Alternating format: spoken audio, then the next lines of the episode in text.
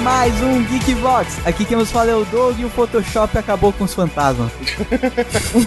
acabou não, né? Ele tornou o fantasma acessível para todos. é, ele popularizou o fantasma. É, verdade. E retificar minha abertura. Porque antes só tinha fantasma na minha TV, agora tem no computador também. é, exato.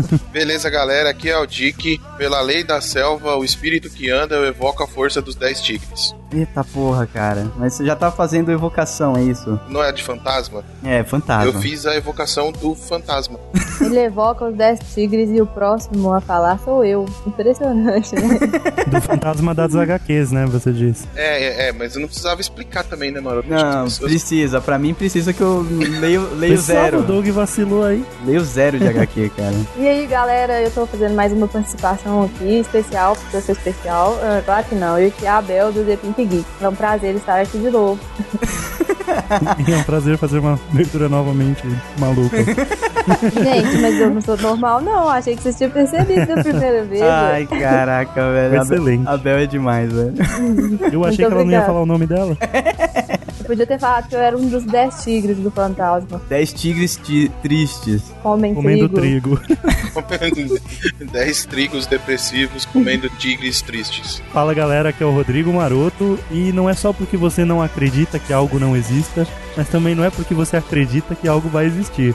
Ai, caraca, mas já vê que esse É, papo... Lá vem maroto com camisetas do Confúcio, né? Sócrates. o Maroto ele tem que fazer o, o Set Guy, né? Skept, Skeptical Guy do, do programa. Não, o maroto de todos nós é o mais cagão. Eu não vou falar nada. É, ele não, ele não ouviu o programa 17 até hoje, cara. É, já gravei, né? Já, já foi minha cota. Muito bem, Geeks. Estamos aqui reunidos, cara, com o time Caça-Fantasmas aqui que a gente conseguiu reunir.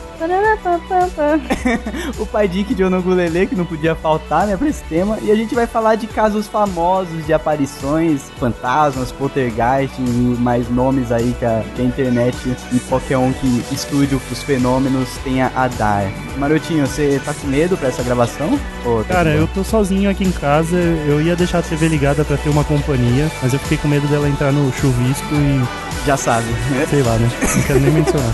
Muito bem, então vamos falar de fantasmas, aparições logo depois do feedback.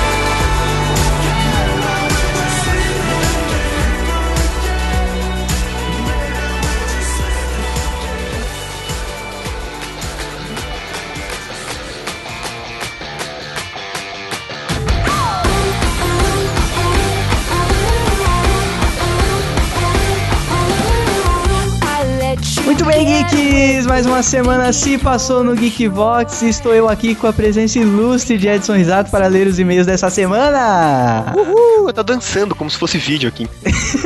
Sabe? Muito bom, e antes de lermos os e-mails, Edson, vamos lembrar aos geeks que o e-mail para feedback é o seguinte. Opa, feedback arroba geekvox.com.br Olha aí, já tá falando como se fosse da staff. como se fosse da staff. Muito bom, cara, e não deixe de seguir a gente nas redes sociais, só buscar Geekvox em todas elas, inclusive no Google Plus, que a gente tá começando a postar lá, porque o Facebook tá merda, não tá mostrando nosso post pra ninguém. E lá no Facebook o que mais bomba é o grupo dos fãs, dos ouvintes do Geekvox, a gente faz uma zoeira sem limite lá. Só buscar também Geekvoxes lá no Facebook, você acha a gente. E vamos para o primeiro e-mail da noite, Edson Exato. Olha da aí, da Eu noite. acho da hora, da noite. O cara, se não estiver ouvindo de noite, você para. Você Se não tiver ouvindo de noite, esquece, cara. Tem que pular.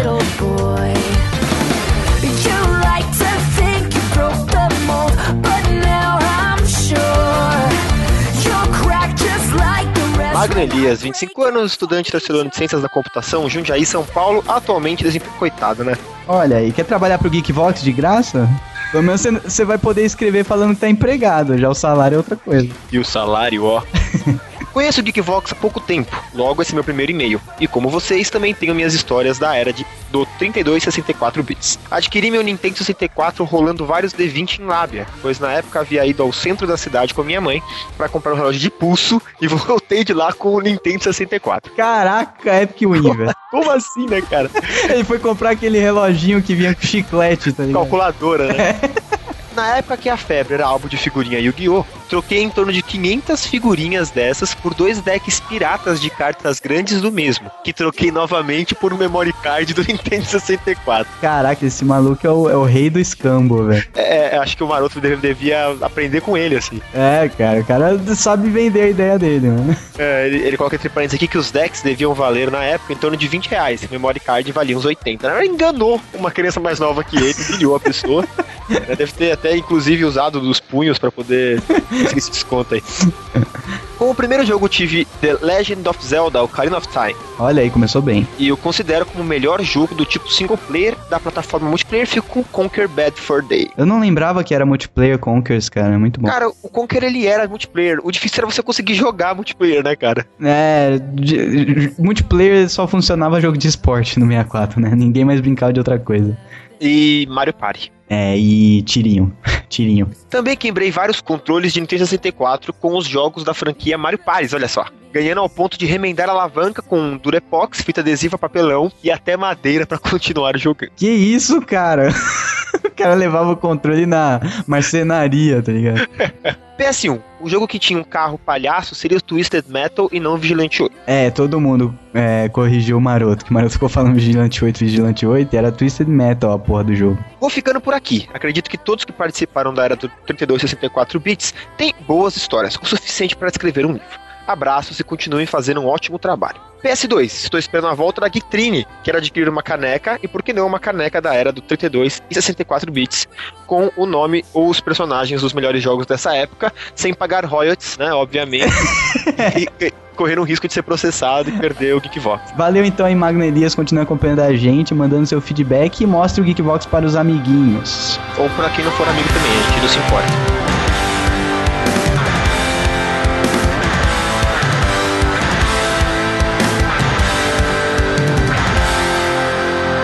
Próximo e aqui é do Diogo Melquiades e não vai ser lido porque a gente já avisou. Ele vai ficar muito puto, cara. A gente já avisou que colaborador não pode mandar e-mail, a gente não vai ler. Mas ele deve ter esse e-mail salvo. É, então. E o cara tem uma coluna. Isso. Então, cara, vai lá e coloca essa droga na sua coluna. É, cara, cara coloca no site ou nos comentários no post, né, cara? Já tem muita gente para ser lida aqui. Falou, coloca Diogo. No site e depois coloca o link nos comentários do post. vai a, começa a avacalhar o site só porque não foi lido, tá ligado? Tira do ar o negócio. Beleza, vamos aqui. O próximo e-mail então da lista é do Rafael Garcia Rodrigues. Ele manda, e aí galera, beleza? Eu sou banido, entre aspas, deve ser o nickname dele, e escrevo o meu segundo e-mail pro GV. Nostalgia Puro Cast 110, onde descreveu minha infância com meu Nintendo 64. Foi excelente, apenas o erro de ter esquecido o melhor de todos os jogos, o Super Smash Bros.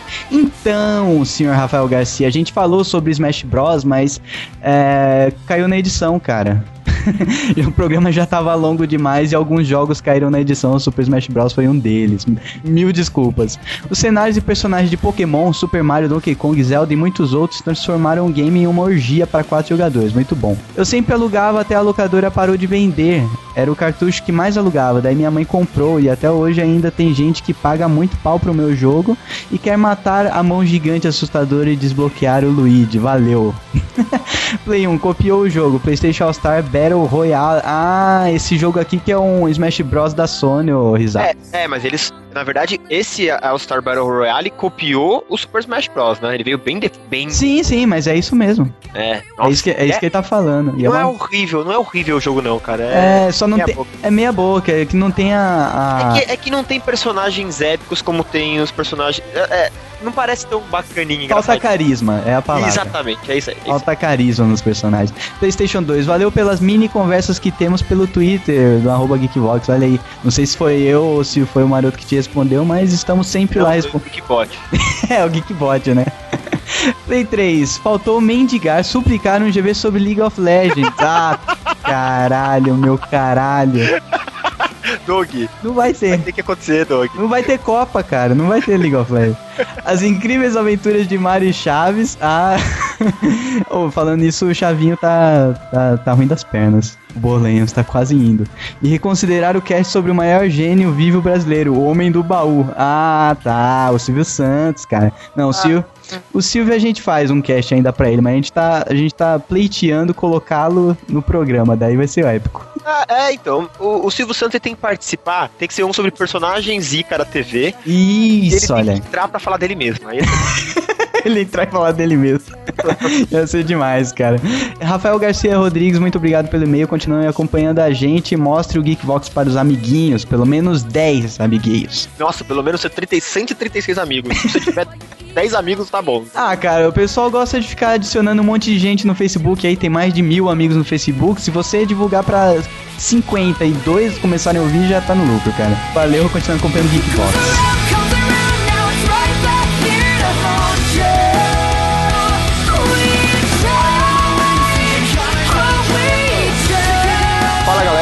Geekbox. Aqui é o Pedro Dias de novo.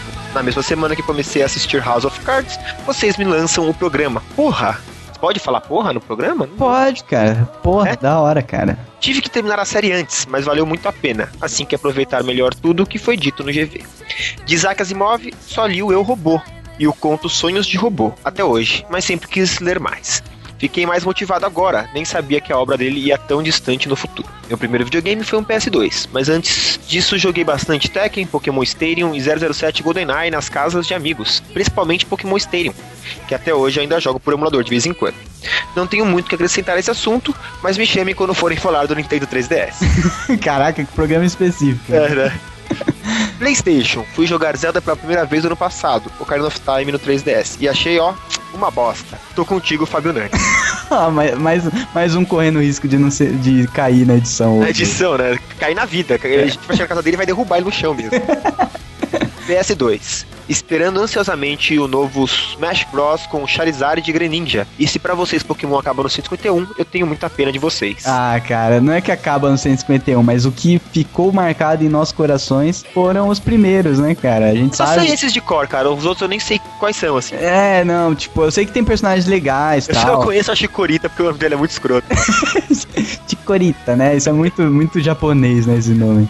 Mas valeu, Pedro. Continua acompanhando a gente. A gente sabe que você acompanha, cara. E provavelmente já deve ter mostrado para uns 100 amiguinhos, mas tenta mais 100 aí, então.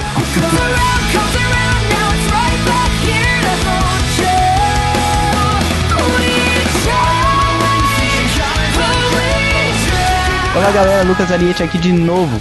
Ouvir esse. É Ariete? Putz, não sei, cara. Tem dois T's e Ariete ia ser muito escroto que eu ia ficar imaginando o pessoal usando a cabeça dele pra abrir porta. uma porta, né? Mas essa é muito maneiro. Eu acho que essa é maneiro. Luca... Agora é Lucas Ariete. Lucas Ariete. Ouvir esse podcast foi extremamente nostálgico, pois meu primeiro console foi o Play 1. Eu ainda não era um entendedor de jogos, então sempre jogava qualquer coisa que meu pai comprava. Medal of Honor, Tony Hawk, Ace Combat, Metal Gear, Yu-Gi-Oh! E meu favorito até hoje, Spiro. Olha aí, cara, tem um cara que tem o Spiro como jogo jogo favorito do Play 1, muito bom. Infelizmente nunca joguei o 64 e nenhum de meus amigos teve um, então nunca, jo nunca joguei Zelda e não tenho vontade de jogar. Pega essa, caraca. É, o cara, cara, a única coisa que você mostra pra que você tá errado. É. Não mostra mais nada, além de tá errado. Vocês esqueceram do melhor feature do Play 1. Quando alguém passava na frente e puxava o fio do controle, o console saía voando pela sala. Pô, mas foi exatamente isso que aconteceu com o Maroto, cara. A gente é, exatamente. Se abria todo no chão e não quebrava. Ah, tá, não quebrava. E a dificuldade de ganhar o primeiro videogame que você tinha que ficar olhando pro controle para saber onde ficavam os botões. Nossa, isso, isso é faz tempo, hein? Faz tempo que eu não passo por isso. Faz tempo. Quando o Pivete não sabia falar inglês, então colocava espanhol para tentar entender qualquer coisa. Meu irmão faz isso, cara. Cara, eu, eu não. Eu acho pior, velho. Eu não consigo entender nada de espanhol, velho. Mas meu irmão faz isso, cara, ele prefere bastante. É, não, a maioria das pessoas, eu que era retardado, né? Tentei zerar novamente todos os jogos impossíveis dessa época e além de meus olhos derreterem com, aquele, com aquelas texturas, todos os jogos são extremamente fáceis. Nem todos, né, cara? Eu é. acho Acho que é mais os de 16 e 8 bits que eram muito absurdo, né, a dificuldade. Aquele tapete de dança só servia pra mim para eu poder testar se ele funcionava em outros jogos. Como assim, cara? Era legal, cara. Você, tipo, ficava apertando pro lado, pro outro A e o B, tá ligado? É, mas não consegue ver nada, né? Umas cara? pernas, assim. Era engraçado, era engraçado. Não tenho nenhuma experiência interessante com essa era de consoles, então o feedback acaba aqui. Continue com o melhor podcast que existe. Olha, caralho, valeu. PlayStation 1, já fizeram GV de House of Cards e agora precisam fazer um de Orange is the New Black. Olha aí, mais uma série. O Maroto curte essa série, cara. Só Cara, não sei se o vale Maroto- um GV. Maroto curte Glee, né? É, o Maroto curte tudo, né, cara? Não é ruim a série. Mas não sei se se dá um É, podcast, é né? engraçadinha, entendeu? Quem sabe um GV Drops? Fica aí a dica pro Nani. É, ele não tá assistindo, né? Vai chamar, eu tenho que chamar alguém pra falar. O próximo e-mail.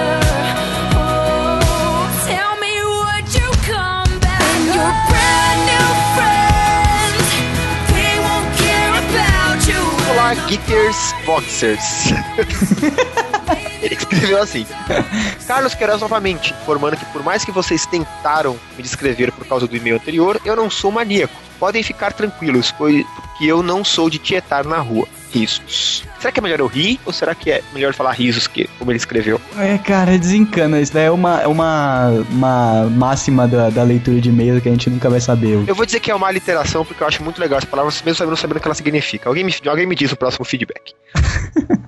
Tive poucos consoles. O tempo que tive um Atari com 128 jogos na memória ia na casa dos amigos. Eles tinham SNES e jogavam Top Gear, Street Fighter International Superstar Soccer. Achava animal. Quando chegava em casa e via meu Atari, dava até desânimo. Isso é verdade, né, cara? Até o momento que juntei grana e finalmente comprei meu Super NES. Putz. Muito louco. Foco no jogo Biker Mice from Mars, no desenho Esquadrão Marte. Era legalzinho esse jogo. Olha, era cara. muito bacana. Era uma época que o- os jogos baseados em outras mídias eram bem feitos, né, cara? Hoje em dia é tudo feito a toque de caixa só pra cumprir, só pra vender no hype, cara. Exato. É, onde era um jogo de corrida de motos com os ratos, é, é, era o meu preferido. Outro jogo, Rock Roll Racing, trilha sonora fenomenal. Era bem parecido assim com, com o Esquadrão Marte, era bacana, cara. E esse, Mas- esse Rock Roll Racing, a Blizzard, saiu uma notícia essa semana que a Blizzard liberou uma versão light, que é bem idiota, acho que tem três pistas, você fecha o jogo em 10 minutos, mas tá lá de graça pela Blizzard. Eles liberaram o Rock Roll Racing e um de, Vi- de Vikings lá, que eu esqueci o nome. Tinha o Ronaldinho Soccer 97. Ronaldinho Soccer 97. É, porque no Brasil se fala castelhano. Não, mas era assim que eles falavam. Eu sei, cara, esse é o problema. Soccer 97. Que é um jogo baseado num, num jogador brasileiro e Era falado... espanhol com italiano, Nossa, né, cara? que lixo, É que cara. era os países que ele jogava, né? É, exato, verdade. que era motivo de muita zoeira, competição e brigas com meus amigos e primos. E para finalizar, Mortal Kombat Ultimate 3. Não queria mais nenhum jogo de. Nossa, foda. Foi realmente o, o, o ápice do Mortal Kombat foi o Ultimate 3. Depois veio o Trilogy, que era um Ultimate 3 com mais jogadores. Simplesmente isso. A mecânica era a mesma. Risos. Risos. Vocês falam sobre roubar o cartucho da fita de videogame. Lembrei de uma história. Meu vizinho e eu tínhamos costume de alugar fita. E teve uma vez que a gente gostou tanto de um jogo que meu amigo teve a coragem de abrir a fita, pegar o cartucho e inserir um outro de um jogo que não pegava mais. Então, cara, as locadoras colocavam lá, Cris. Uhum. Eu não sei se ele conseguiu pegar uma época que a locadora não tava esperta Ah, ainda. não vai ver uma locadora mais de bairro, né, cara? Então, mas mesmo assim, locadora. Não, locadora de bairro era principalmente essas que tinham que colocar lacre, cara. Pode crer. Como a dona era uma senhora, nunca notou. Ah, sim, é. Chegamos Olha a presenciar uma cena de um garoto reclamar que a mesma fita não pegava. E a senhora, se entender, ela pediu desculpa e falou pra ele jogar outro jogo então. Coisas Nossa, passado. que dó, cara. Bem, galera, aqui me despeço. Um grande abraço a todos e até a próxima. Muito obrigado, Carlos Queiroz. Carlos Queiroz, que acompanha a gente faz um tempinho já. Carlos que arroz.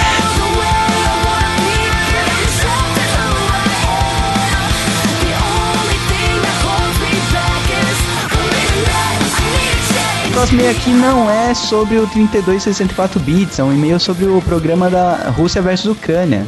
Ok, então pula isso. Não, não. cara. É é Brinks. Lucas Conrado, 25 anos, jornalista e podcaster do Papo de Maneiro. Olha aí que foda, mais um. Mineiro, mineiro. Ai, caralho, Papo de Mineiro. É. Papo de mineiro. Ah, maneiro.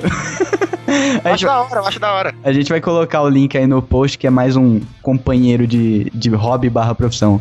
Mineiro de Divinópolis, mas morando no Rio de Janeiro. Fala aí, pessoal, beleza? Ouvi o podcast de vocês por recomendação. Oi? Acho que, acho que merecia sotaque, né, cara? Hum, cara, eu sou péssimo. Você, É, você então consegue? pensou. Não, eu sou uma bosta. Deixa né? eu Oi, pessoal? Não, Eu só não. fidar, né, cara? Fazer tudo. Cara, tinha que ser a, a Bel, Bel lendo isso aqui, cara, que a Bel é mineira e ia ficar maneiro. Vamos lá. Ouvi o podcast de vocês por recomendação dos comentadores e vim fazer um comentário. Não sei se ainda dá tempo, afinal vou comentar um episódio que foi ao ar há algum tempo. Não, a gente lê tudo aqui nessa bagaça, ô, ô Lucas. Bem, vocês levantaram a possibilidade de a América do Sul se unir num único bloco. Coisa Uma- difícil, né? É, então, não, é, cara, a gente divagou bastante nesse assunto Foi, foi da hora. numa eventual guerra entre Rússia e Estados Unidos. Sinceramente, acho isso muito difícil de acontecer. O Brasil ignora o restante da América do Sul, isso é verdade. Mais ou menos, né? É, que, é, enquanto tá no topo, ela empina o nariz, não é que ignora, né? A gente tende a pensar que os outros países são todos iguais, todos a mesma coisa, mas eles têm profundas diferenças e rixas entre si. Eu acho que o, o Chile, cara, é mais, é mais separado da América Latina do que o Brasil, cara. O Chile é uma tentativa de Coreia do Sul, né? Aqui na, na América do O Sul. Chile? O Chile não. É, é- Bolívia, É a né? Bolívia, a Bolívia. É. eu confundi. Tudo, tudo lá do centro, né, de São Paulo. E estive recente um, um beijo pra Bolívia e pro Chile. Estive, estive recentemente no Peru, país que alimenta um grande revanchismo contra o Chile. Olha aí. Olha aí que foda. Isso porque na Guerra do Pacífico, o Chile pegou um, um grande território do Peru. Isso tem um ah, tripla, triplo sentido, né? Além da saída do mar da Bolívia. Até hoje, peruanos e bolivianos guardam uma grande mágoa do Chile. O último capítulo dessa batalha, que agora foi para os tribunais, aconteceu há alguns meses, quando o tribunal de Haia, É Aia. Haia Isso. tirou uma grande porção do mar territorial chileno e passou para o Peru. Os peruanos comemoraram isso como se fosse uma grande conquista, que é, na verdade. E tem um jornal que passou vários dias estampando na capa projeções de como seria uma eventual guerra contra o Chile. Olha, caraca, mas a mídia não tá de brincadeira, né, cara? Os caras totalmente irresponsáveis, velho. É tudo pra vender, né, cara? É, vende, depois a galera que morrer Corta pra mim. Corta pra é ridículo, cara. Segundo esse jornal, as forças armadas peruanas seriam bem maiores que as chilenas, o que daria uma vantagem para o país. Olha aí, já cantando bola, né? Então acho mais provável uma guerra Peru e Bolívia contra o Chile do que uma união entre todos os países. Isso porque não foquei na rivalidade histórica também entre Equador e Colômbia. Rivalidade essa que não vou comentar porque não entendo muito. Um grande abraço a todos e continue com o ótimo trabalho. Ouvirei mais episódios, estou com mais três no celular. Olha aí, muito bom, Lucas. Um, um feedback que agregou muito, cara. O feedback que a gente mais gosta de ler é esses que trazem coisas maneiras a respeito do tema que foi debatido aqui no Geekbox.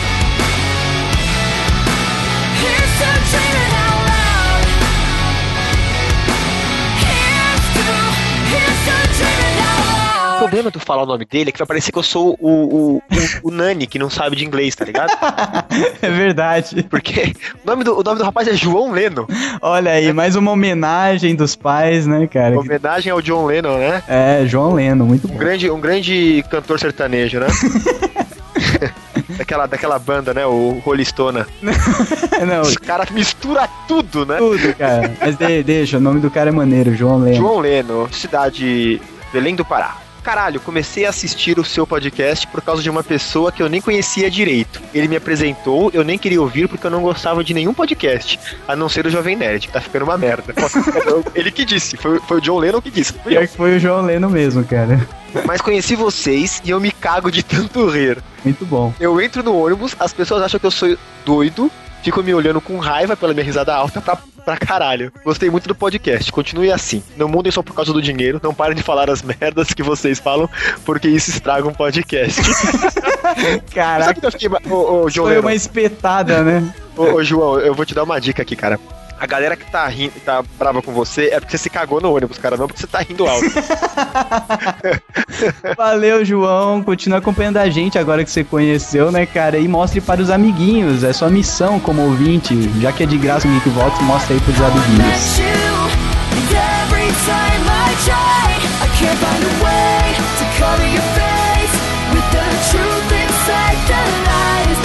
Olá galera do Geekvox, há pouco tempo fui apresentado ao trabalho de vocês por um amigo, amei o podcast que ele me mostrou e desde então tenho baixado e ouvido cada programa que vocês gravaram. Como fui apresentado há pouco tempo, comecei a baixar desde o primeiro podcast para poder ficar por dentro dos assuntos que já foram abordados. Estou muito feliz por ter sido apresentado a esse brilhante trabalho, gosto muito de ouvi-los e dou muita risada com cada programa que ouço. Ultimamente ouvir o Geekvox tem sido a melhor parte do meu dia. Ouvi o podcast número 50 e o número 100 e amei. Desde então ouvi alguns dos primeiros e continuarei ouvindo um por um. Super curti. Não, não, não. Risos, risos, risos. Super curtir, risos, risos. Bom, é isso, galera. Espero que o trabalho de vocês continue seguindo adiante e já informo que vocês possuem um novo fã. Risos, risos, risos, risos. Falou. Boa, pô, falou. falou demais. Risos, risos, risos, risos, risos, falou. Falou, Vinícius Vieira dos Santos. Continue acompanhando agora que você conhece o Geekvox e mostra para os amiguinhos. Vamos para o último e-mail da noite, risatinho. to forget you, cause you're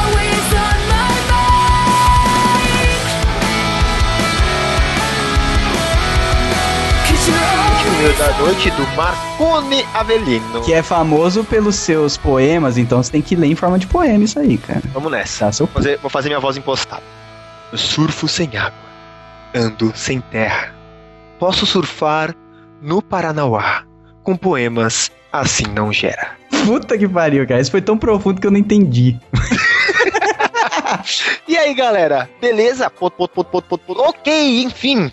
Parabéns pela qualidade que só melhora e tal, mas sem encheção de linguiça. Comentários. Geekvox 104. Hoje em dia é praticamente inexistente as chances de uma guerra em proporções muito grandes, mas ficamos sempre com o pezinho pra baixo do cobertor, né? Falando sobre o da Rússia e Ucrânia, né? Exato, exato. 104. O 106 que é sobre o avião que sumiu, né? Isso. Fiquei sabendo desse avião através de vocês. Deve estar mais perdido que o próprio avião. Esse marcou ali. Muito bom, cara. Muito bom. E essa porra desse avião não foi achada ainda, né, Não Isaac? foi, cara. Não Cara, mas é, alienígenas, cara. Alienígenas. É, só bota, só bota o cabelo pra cima e chora. É. o 107, que é sobre o maluco, né? Isso. Tinha, tem um cara aqui na minha cidade que chamamos de quarta-feira. Por quê? Porque ele não gosta e corre atrás de você. Adrenalina pura. PlayStation, na história do Dick a respeito do cabeleira, me fez lembrar do programa X, do qual ele disse que seu apelido era cabeleira. Ah, é. Olha aí, será que o Dick. Programa de faculdade, ele se pro... Caraca, será que o Dick encontrou ele mesmo no futuro? Ex- exato, cara. Puta que pariu. E ele nem percebeu isso. A gente tem que sair correndo agora. Eu não vou nem terminar essa edição. Eu vou falar com ele pra ele se tocar. Que ele se viu no futuro dele, cara. Ele vai ser um mendigo de respeito Um mendigo malucaço, né, cara? lá no centro. Muito bom. Ah, GB110 do 32 64 bits. Tive apenas o Play 1. Até porque a única pessoa que eu conhecia que tinha um 64 era o primo do meu vizinho, que uma vez na vida e outra na morte o trazia para a casa dele. E passávamos todo sábado jogando 007 a 3. Hum, muito fo- muita foda. Muita foda. Hum, Marconi. 007 a troar. É, 007 Agoi. Enfim, até mais a todos. PlayStation, o GV Drops está irado. Ou tava, né? Tá, né? Pena que não sai, né, senhor Fábio Nani? GV Drops está ou tava, né? Irado. Tá barra tava. É isso aí, vamos lá pro programa de fantasmas, exato. Olha, você não tava nesse programa e a gente falou de fantasminha. Você tava com. Cara, eu me cago. De verdade, eu tenho medo de escuro. Eu ando, eu ando olhando pra trás quando tá escuro. E eu saio apertando tudo quanto é luz pra acender. Sou babaca, eu sou, sou medroso. Então é uma ótima, uma ótima pedida você ouvir esse programa antes de dormir, cara. Isso é muito legal.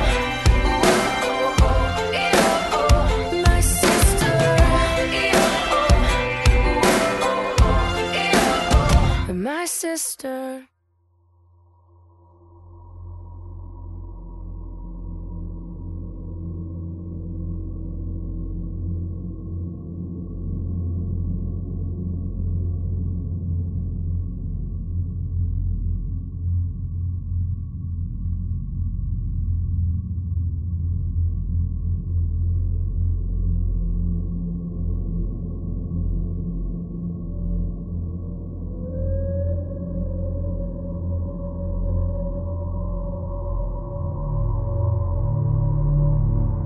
Dick, Eu. você que é especialista, queria deixar gravado pros geeks aqui qual a diferença entre fantasma, poltergeist e só uma aparição.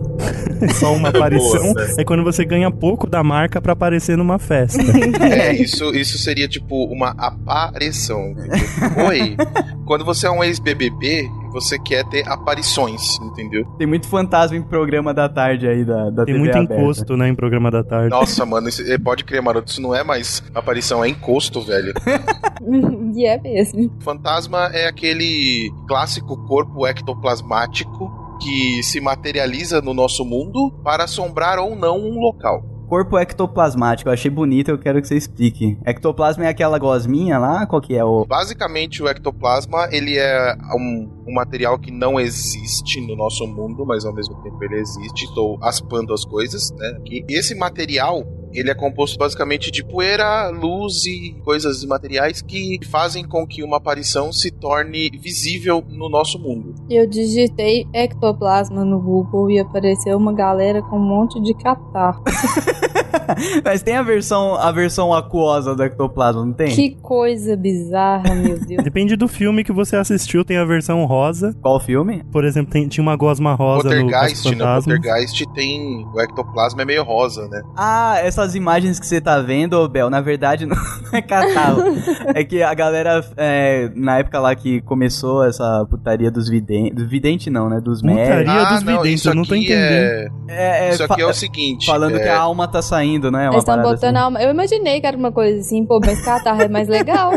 Não, é, isso aqui, dependendo da forma como é tirado, pode ser considerado escatografia ou projeção na foto do ectoplasma, porque o, o corpo da aparição, né, do fantasma, ele não é visível geralmente a olho nu. Sim. Nosso prisma de enxergar as coisas, a quantidade, sei lá, tem um princípio que eu não lembro exatamente qual é que é, faz muito tempo que eu li a fundo sobre isso, mas ele não é visível, 100% visível a olho nu. né? Só que câmeras fotográficas, principalmente as, as de película, né, elas registram esse tipo de imagem, né, e deixam gravado. Você já tirou minha dúvida. Minha próxima pergunta ia ser: por que, que agora na modernidade não aparece mais fantasma? Não, então aqui tá assim, tem a parapsicologia Fantasma e o- não, né? fala- Ectoplasma. É ectoplasma, é. é, Você É. falou, por causa da película, né?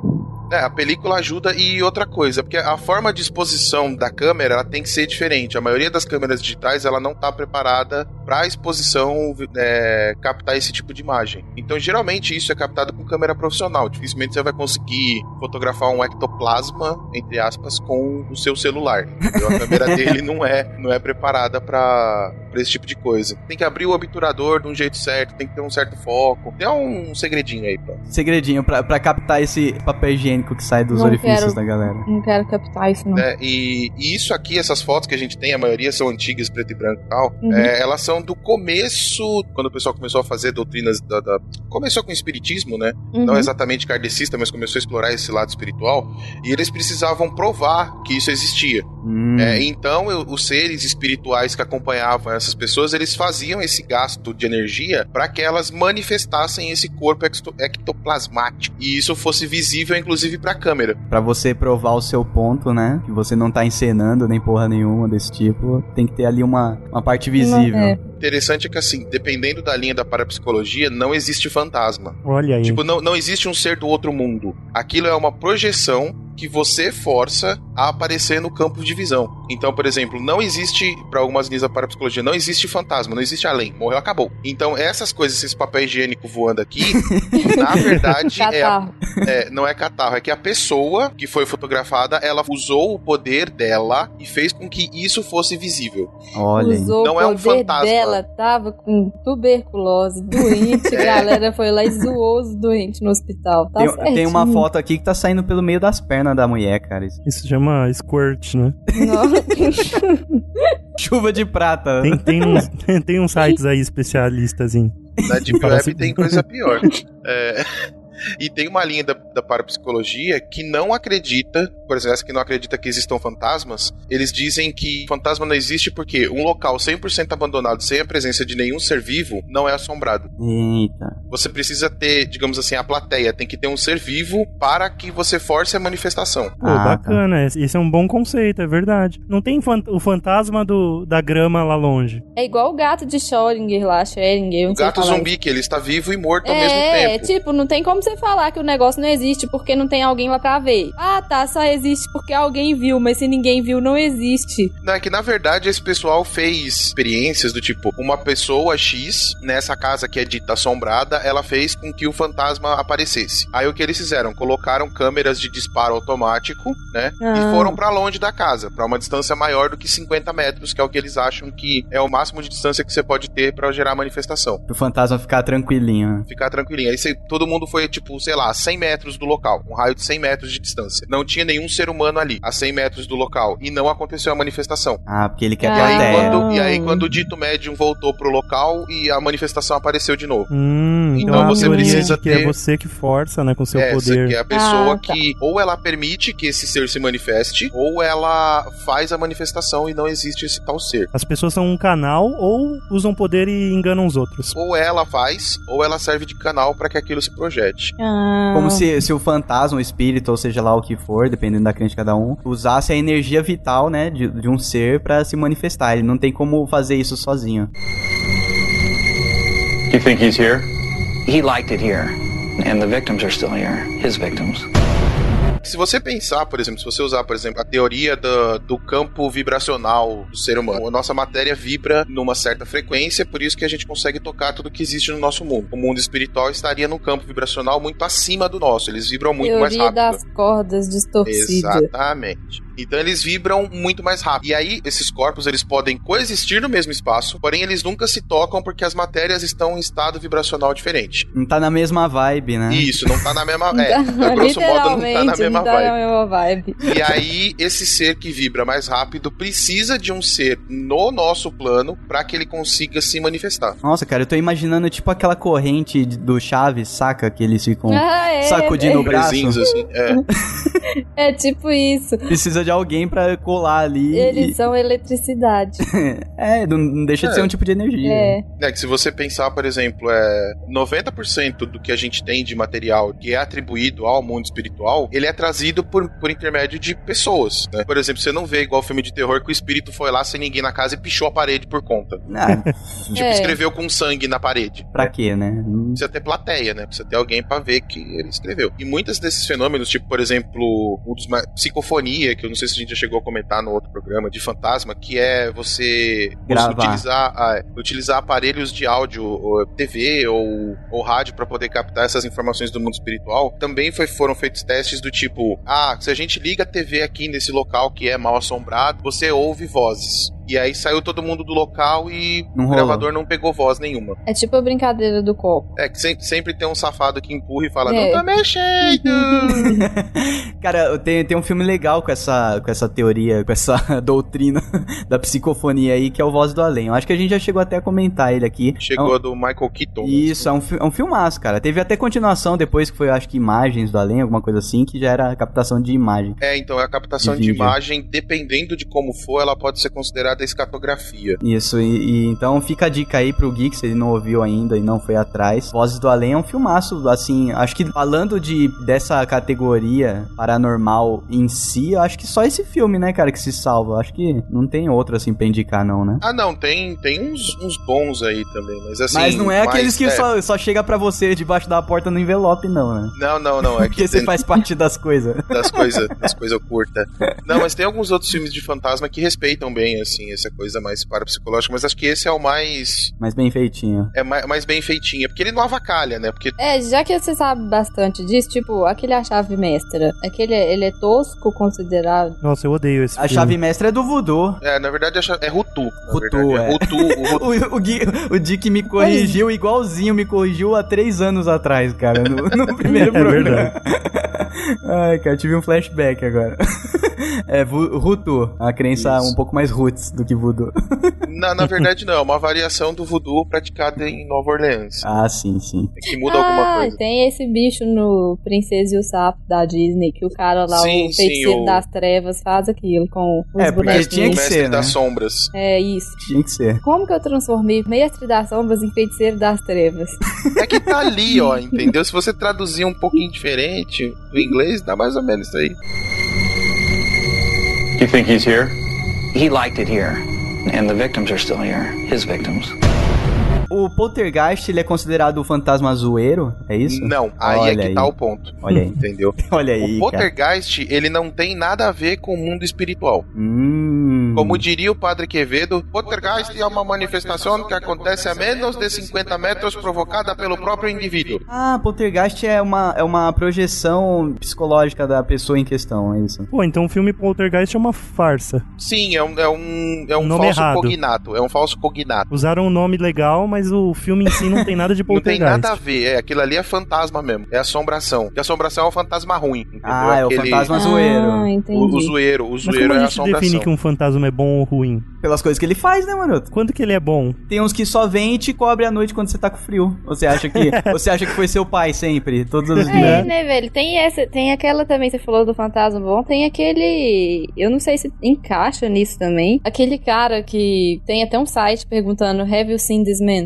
Vocês já Ah, viram não. isso? Ah, Ah, gente, isso aí é não. pó fraude, Isso mano. daí é fraude, a gente já falou sobre isso no programa de sonhos, Bel. Pula, esquece. Ah. Pula, pula, você foi enganada. Isso- isso aí é Sinta-se usada. Não, eu imaginava que era alguma tosqueira do gênero, mas. Aquilo lá é feito por agência de publicidade, cara, pra divulgar um filme, whatever. Tem nada. Sério mesmo? E o filme, Sério. saiu essa porra desse filme já ou não? Sei lá, cara, essa porra é Tem tão antiga. tanto tempo, é, tem décadas. O filme deve ser tão tosco que a publicidade fez mais fama do que o filme em si. Aí entendeu? resolveram Então não é- lançar o filme pra não estragar a publicidade. Boa, pode ser. Ah, Tava dando pode clique ser. no banner até hoje. É, É, exatamente. é igual aquele filme do Thundercats que ia sair nos anos 80 com o Mel Gibson e o Bruce Willis, que tá até hoje, né? Nossa. é verdade. Eu não sei se é bom ou ruim, eu acho que é bom que não saiu. Ah, com certeza, com certeza absoluta. Então, o poltergeist é mais um, um fenômeno psicológico do que um, É, um fenômeno, fenômeno- paranormal. Parapsicológico, um fenômeno paranormal. Ah, tá. Então, geralmente ele é atribuído a pessoas do sexo feminino. Ah, tá. Não, peraí. É, não quer dizer que a pessoa esteja inventando coisas. Quer dizer que ela está fazendo as coisas, Sim, a- coisas paranormais Isso, acontecerem. e, Entendi. e algumas vezes ela faz isso sem perceber. A Carrie é Ela estranha. não tem controle. E, tipo, isso, tipo Carrie é estranha. Carrie é estranha é um exemplo mora aqui, É um então, exemplo de um poltergeist. de. É que, na verdade, ela tem a telecinesia do satanás virado no giraia, né? Mas assim, é, absurdo, né? o poltergeist geralmente é atribuído a pessoas do sexo feminino quando elas estão na pré-adolescência, próximo ali da idade da menarca, da primeira menstruação, que é quando os hormônios mudam e a bioquímica do cérebro muda muito pra mulher nesse, nesse período. E depois também, né, continua durante a vida toda uma, uma vez por mês, né? Esse É, fenômeno. é, mas eu, Coisas começam a voar na minha casa uma vez por mês, é é, verdade. velho, isso é na verdade. minha tipo assim, direção, que estranho. Isso, é- isso se chama impor respeito. Vocês não estão entendendo. A gente fica calado o mês inteiro, depois as coisas começam a voar. Não, mas aí você pensa, qual, qual que é o princípio do poltergeist? Objetos voando, gritos, Sua vida vira um inferno. e isso. Aquela coisa de combustão espontânea conta também? Que a, a não, Carrie tinha. combustão, combustão Ah, é espontânea mesmo. é, outro, outro fenômeno. É É pirou igual. alguma coisa. Mas eu acho que combustão espontânea é tipo fogo-fato, né? Fogo fato? O que, que é isso? Explique. É Vocês nunca aquele gás isso, de não? pântano. Ah, olha. Quando a galera achava que via fantasma no mato, mas na verdade era porque tinha alguma coisa em decomposição. Aí entrava em contato com o clima e os gases do ar. E E, pegava aí fogo. pegava fogo azul. Ah, olha. que- Também conhecido como fogo de Santelmo. Ah, fogo de Santelmo, que a galera ah, atribui a OVNI, geralmente, né? É, também. Ah, legal. Não, não conhecia a origem do fogo de Santelmo. Muito bom. Fogo fato. Só que parece que o, a combustão espontânea tem alguma coisa a ver com a bioquímica da gordura corporal que entra em combustão. Eita, os gordinhos podem pegar fogo do nada, é isso que você tá Sei lá, né, mano? Eu tenho uma capa de gordura considerável aqui pra queimar. Não, ri, não risca um fósforo perto do Dick. hein? Eu ligar, ligar a TV de manhã, tem uma bola de fogo lá na, na região do paraíso, eu já sei quem foi. Sabe? Pegou fogo. Combustão espontânea é muito bizarra as fotos que você acha na internet, né? É, tem, tem bastante caso malucos. Como sempre, internet, você tem que levar em consideração que 95% do que você acha coisas É uma mentiras. farsa. é né? fake, é Eu farsa. É, já bom. acreditei no homem que aparece em todos os sonhos, eu já não tenho mais crédito. É, fecha seu É, navegador, o- Bel. A gente não quer mais o- ouvir nenhuma É, busca sua daqueles hoje. eu uso internet. Não, mas o eu- Little gostava Só de que não. contar uma história dessa de, de combustão espontânea. Ah, conta. Que ele falou que, ah, um dia eu tava assistindo a televisão e aí tava passando esse programa de combustão espontânea e aí o cara, É, eu estava dormindo com a minha esposa. E aí, de repente, quando eu percebi, eu estava em chamas. Assim? e o cara falando assim, tipo, nesse tom de voz calminha, tá ligado? No Discovery, você fala, Mas como é assim, aquela velho? dublagem porca do Discovery, É, né? a Não? dublagem feita a moda caralha da Não, a Discovery. dublagem pacote básico, né? né? o cara que tá começando vai fazer Discovery, né? É, quando eu percebi, eu estava em chamas. Aí Assim, entra né? sempre o narrador, né? Michael estava no segundo andar da casa. É. Janet, que estava na cozinha, não soube o que fazer. Nossa, cara, não busquem combustão espontânea no Google, porque são imagens muito. Não toscas, busquem cara. combustão espontânea anal no Google. que isso, tá Nossa. Deus. Pessoas que peidam e ateam fogo. Ah, não, cara. Por livre e espontânea vontade. Mas, cara, combu- eh, combustão espontânea, você vai, ver- vai ver mais foto de gente que foi queimada do que provavelmente gente que pegou fogo Que pegou fogo espontaneamente. E isso com espontaneamente. é. Safe Search, né? É, isso mesmo com o Safe Search ativado. Então, Isso porque eu nunca vi ninguém postar no Instagram selfie de combustão espontânea. com o filtrinho pra deixar o fogo mais bonito, né, cara? Tipo, ah, vou botar o filtro pra ficar azul o fogo, É, pra ficar mais da É, hora. tem, o, tem o filtro Jogos Vorazes em chamas, né? Vou botar o Cadnis aqui. You think he's here? He liked it here. And the victims are still here. His victims. E a aparição aí já é uma coisa mais pra farsas de internet nele, né? É, porque é aquilo do que você falou do Photoshop, né, cara? O Photoshop popularizou o fantasma, cara. Cara, então vamos pular já pros casos famosos, já que a gente já deu uma penteada nos tipos de fantasma. Uma penteada é ótima, adoro, adoro os adjetivos que o Douglas. Cara, eu só uso adjetivo sublime, cara. Imagina, mano, alguém vira pra você e fala, ah, vá pentear fantasma. Vou pentear Não fantasmas. tem aquela pentear macaco? Mas agora pode ser pentear qualquer um. É. Porque todos somos macacos.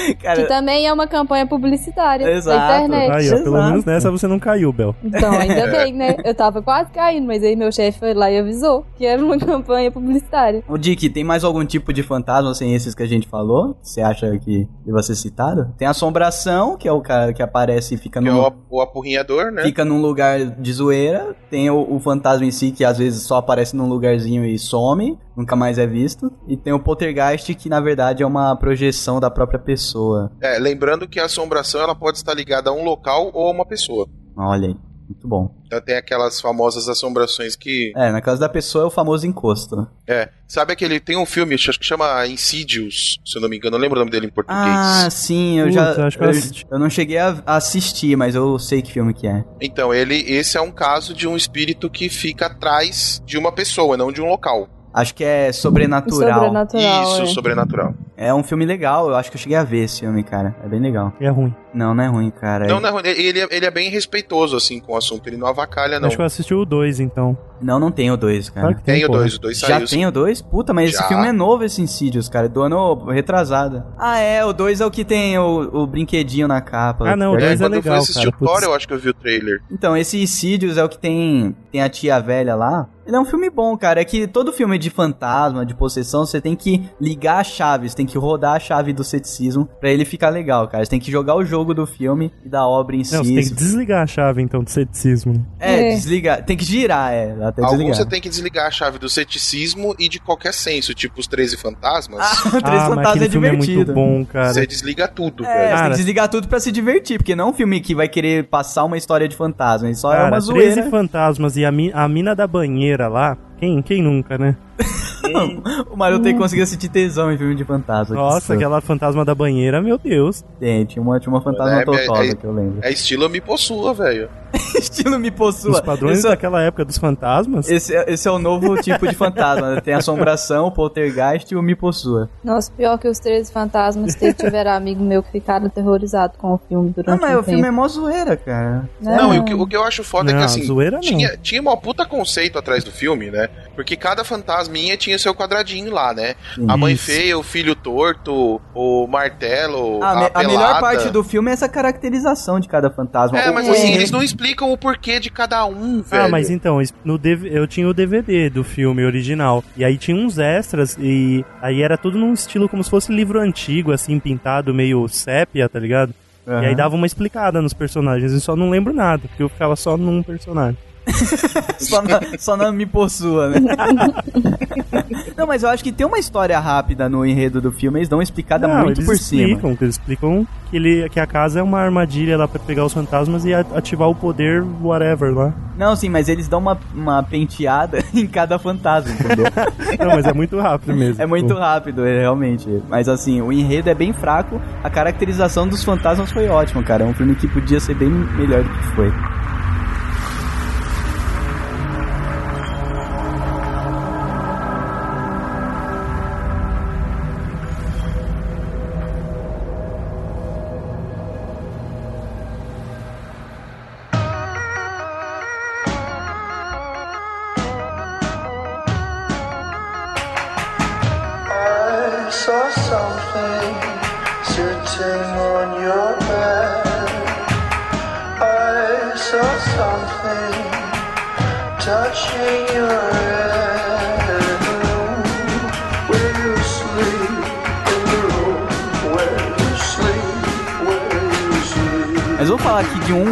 Virou filme também, um caso famoso, que é o, o de Amityville.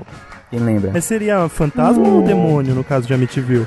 É, então, velho, eu, eu não, eu não consigo te dizer qual é a separação. Não tem como separar, marota, porque é um Calma, fantasma. fala isso na cara de um demônio que você considera ele um fantasma. Não, mas é, é porque nesse caso do Amityville, o cara tava sendo infernizado lá e reza a lenda que é como se fosse um encosto, né? Não deixa de ser. E o cara acabou cometendo aquele. Aquele deslize, eu, eu chamo de deslize, na vida Deslize, dele. matar, matar a família inteira? Ele errou. Vamos ficar julgando? É eu acho que não. erro simples. Você, ele até pediu desculpa depois foi um acidente. Ele Meu. matou todo mundo sem querer. No Amityville, o cara fez um familicídio lá e matou. Quantas pessoas tem? Tinha umas oito. Famílicídio. Tinha uns oito, umas oito pessoas na família, muita gente, cara. Isso que chamou a atenção na época. E depois um cara, não sei se foi um cara que foi depois ou se foi a própria pessoa, ele tirava umas fotos dentro da casa dele lá e tem uma foto famosa que é do molequinho olhando no pé da escada. Quem, quem lembra dessa foto? Eu lembro sim, é, entre o vão, assim, das madeirinhas da escada. Isso. É, foi uma Uhum. equipe que foi na casa anos depois. Mas, cara, infelizmente eu ainda caio nessa coisa aí que a gente falou de que não dá pra acreditar em tudo. Sei lá. É que nessa época aí, não sei se, se já já estavam planejando fazer o filme, sabe? Aí começa a rolar esse tipo de hype. Ou se realmente rolou, né, cara? Porque não foi um monte de foto zoada que os caras pegaram. Não sei, vocês pensam tudo isso, né? Ah, vamos tirar uma foto só aqui com o molequinho, dar uma photoshopada pra, tipo, parecer verídico. Uhum. Não colocar um monte de foto É porque o- o zoada. que me incomoda nessa foto é que se você aplicar algum efeito aí na, na revelação dela, só do olho brilhar, de resto é uma foto como uma pessoa de verdade parada ali, tá ligado? Sim, É, mas não- aí não que tem tá. nada muito. Perfeito, não sei, cara. Mas aí que tá, porque uh, por, por ser assim, por não ser essa- essas fotos borradas que dão margem a, a um especialista de fotografia ir lá e de- desmentir tudo, por ser tão real assim que, que ficou famoso, cara. É. Tem um molequinho que tava na casa num, num lugar onde não morava mais ninguém, sabe? Essa é a história porque por trás o- da foto. Pelo menos o senso comum vindo do cinema dessas histórias de fantasma é que para um fantasma ter um poder de se manifestar tão claramente ou de influenciar objetos, ele tem que ter uma certa força ou experiência prévia. Aí o moleque é perfeito ali na tela. Sei lá, o moleque é o que? O Pazuzu dos fantasmas? É, pe- pelo que o- o- ele fez o maluco fazer, né? Pode ser Deve um fator carga emocional forte no local. Mas, ô, né? ô, ô, Doug, até onde eu lembro, o Pazuzu Mor lá era um cara, não era? Um homem. Que matou o que- todo mundo não é era um uma homem. criança. Não, Sim, a o que matou- foi mas o- morta. O, o, o que influenciou o cara, porque teve um primeiro cara, que essa casa, assim, ela, ela é tipo um, um Ela é um ponto, né? né? O- Teve dois crimes. Uma das lendas é que ela tem um cemitério indígena, sei lá, alguma coisa assim. Não era Poltergeist que tinha um cemitério indígena embaixo? Ah, é Poltergeist? É, Poltergeist. Ah, é, tá, o então eu tô, Poltergeist, tô que é que confundindo. tinha tô o confundindo. cemitério. Confundindo. Na verdade, do Poltergeist, todo mundo fala que é um cemitério indígena, e não é um cemitério indígena. Um cemitério de animais? Não, era um cemitério comum.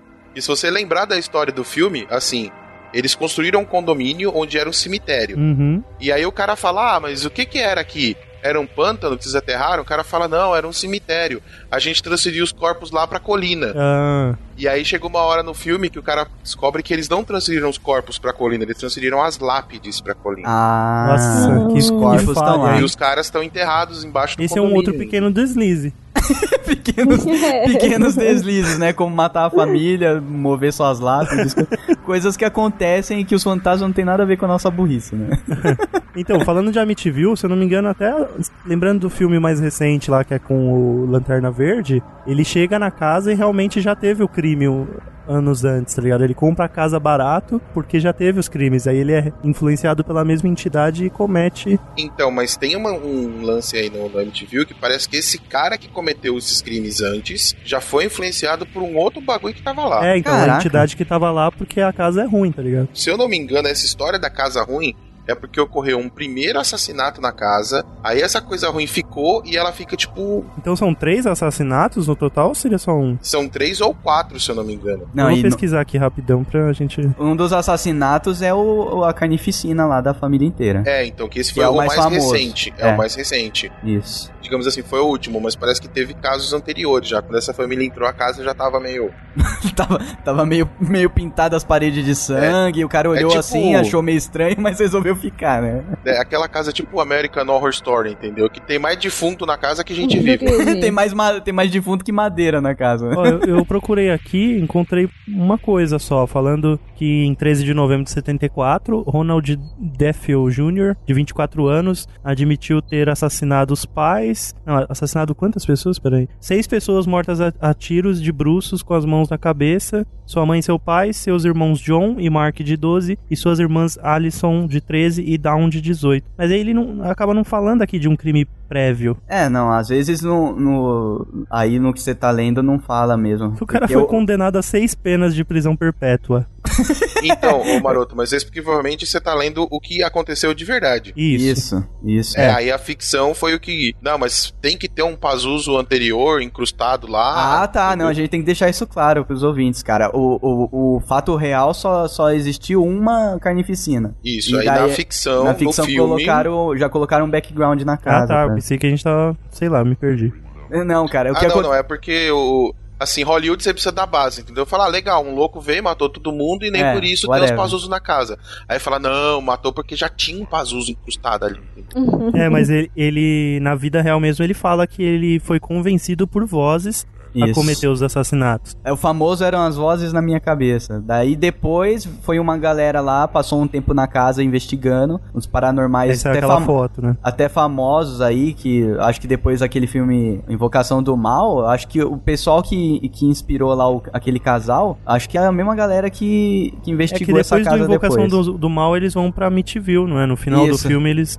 Isso, exatamente. é, esse, esse casal existe de verdade, ou existiu, não sei se eles já morreram. Mas eles que investigaram a Amityville, provavelmente foi um deles que tirou essa foto famosa aí do molequinho olhando no, no pé da escada. Que é uma foto que, se- sendo, sendo forjada ou não, é uma foto muito maneira, cara. Sim, porque pessoas gostam de tirar fotos de corredores vazios, É, então, mas daqui não. escadas, Isso daqui é portas. o moleque tem uma expressão maldita, cara. Se esse moleque é um ator, meus parabéns, cara. É, isso é um moleque de boa. De boa, cara. Dá pra ver o mal saltando, saltando dos é- olhos. o- falou o diretor de arte, cara, que cria o, o inferno na terra num, num Mac. Não, mas eu, eu- eu concordo com o Maroto, velho. Tipo, tá de boa, mano. Tá muito Tá tranquilo. boa, um efeitinho cara. de brilho no olho e acabou. é só um olhinho, um é olhinho só o de gato olho, que você velho. faz com. Não é só Não, às vezes olho. nem precisava do É Photoshop aí, às vezes pegou o olho do moleque e saiu desse jeito mesmo. Where most of the killings took place. Só pra posicionar a galera, realmente o The Conjuring, que é a invocação do mal, ele é um filme com um roteiro baseado em história real, Sim, apoiado sim. na vida do casal de investigadores paranormais Ed e Lorraine Warren, que eles averiguaram realmente o massacre de Amityville. Exato, inclusive é, é, tem uma ligação maneira entre esses dois. No caso dos filmes, no, no filme do Amityville, tem uma bonequinha lá, cara, que, por incrível que pareça, parece um pouquinho com, com a bonequinha Annabelle. Também é outro, Ah, é? que é outro caso real, inclusive, que a gente pode citar aqui já. Que, inclusive tem foto da Annabelle real, cara, e ela é Tem. muito bonitinha, ela não é aquele E ela já saiu até nos Simpsons, velho. Sim, até- é Cara, pra você ter uma ideia, é- essa boneca ela já apareceu. Casos de boneca, assim, né? Tem no Arquivo X Olha aí, ela, um é muito- episódio. ela, ela caiu na cultura popular, cara. Caiu, velho. Arquivo X. O Sobrenatural tem um, que é uma boneca também, que a menina tá presa na, na boneca. Ah, é na E, pesquisa cara, tem. Eu não vou lembrar agora todos, mas tem bastante coisa de. Mas nos Simpsons a bonequinha que aparece é a Annabelle mesmo, que aparece o desenhozinho dela lá. É, então, uma boneca que fazia movimentos que não condiziam, né? Com uma boneca que geralmente fica parada. E ter toda aquela história do Invocação do Mal, ela é bem fiel, assim, à história real que rolou Cara. com, com os dois, com os dois investigadores paranormais E mesmo. eu tava lendo aqui um pouquinho mais sobre a produção do Invocação do Mal. O produtor, chama Tony De Rosa, ele, ele tá com esse projeto, tava com esse projeto né, engavetado há 20 anos. E entre todos os casos do Ed e da Lorraine, ele escolheu esse porque o Ed foi e mostrou a fita original pra ele da entrevista com, com a mulher que, é, que é a mãe lá no filme, lá na, na vida real. A entrevista de verdade. E ele falou que ali ele, tipo, ele ficou horripilante, né? Foi uma coisa que marcou muito ele. E aí ele ficou com, a- com aquele caso na cabeça daquela família pra transformar no filme. E saiu um dos filmes aí da nova geração, assim, de suspense barra terror barra fantasma, um dos melhores, né, cara? E fazia tempo que eu não vi um filme tão bom. É, deixa eu só perguntar, essa boneca ela é feita com o cabelo da menina de verdade ou não? Não, Não, né, não. É Ela uma é- é de filme? pano normal. Eu vou mandar um link aí que tem algumas Ah, informações. não, não, é que eu tô perguntando porque assim, era muito comum, por isso que tem essas histórias de boneca assombrada, porque tinha uma época atrás aí que o pessoal costumava fazer bonecas de com rosto de porcelana e corpo de, de pano, né? Que é o que fizeram essa- no filme. No filme fizeram ela com rosto de porcelana, É, que é muito filme- mais é muito mais assustador do que a Do boneca que a É, real. na verdade, pela foto que você mandou aqui, eu acho que é de madeira, não é porcelana, Não, não. essa daí é a do filme. A de verdade é que Ah, tá. tá. embaixo de paninho. É, a de pano é a de verdade, a que mais divertida, que dá vontade Ela é de comprar. bonitinha, é. E é aí que tá o perigo, Parece né, cara? a Emília, velho, a boneca do mal. É, Monteiro Lobato é um desgraçado, velho. O que eles dizem aqui no caso real é que eles descobriram que, na verdade, não, não, não tava possuída a boneca. O fantasma não possui a boneca, o demônio o fantasma. Ele só usa a boneca pra chamar a atenção de uma criança, que é igual no filme, né? Pra poder possuir a criança. Ele usa a boneca como uma ferramenta, não quer dizer que ele tá dentro da boneca, entendeu? Inclusive, esse filme ele explica alguns passos, né? Que é, tipo, primeiro atormen- atormentar a pessoa pra deixar ela Isso. fraca, depois Exato. fazer, a fazer o pessoal ao redor desacreditar nela.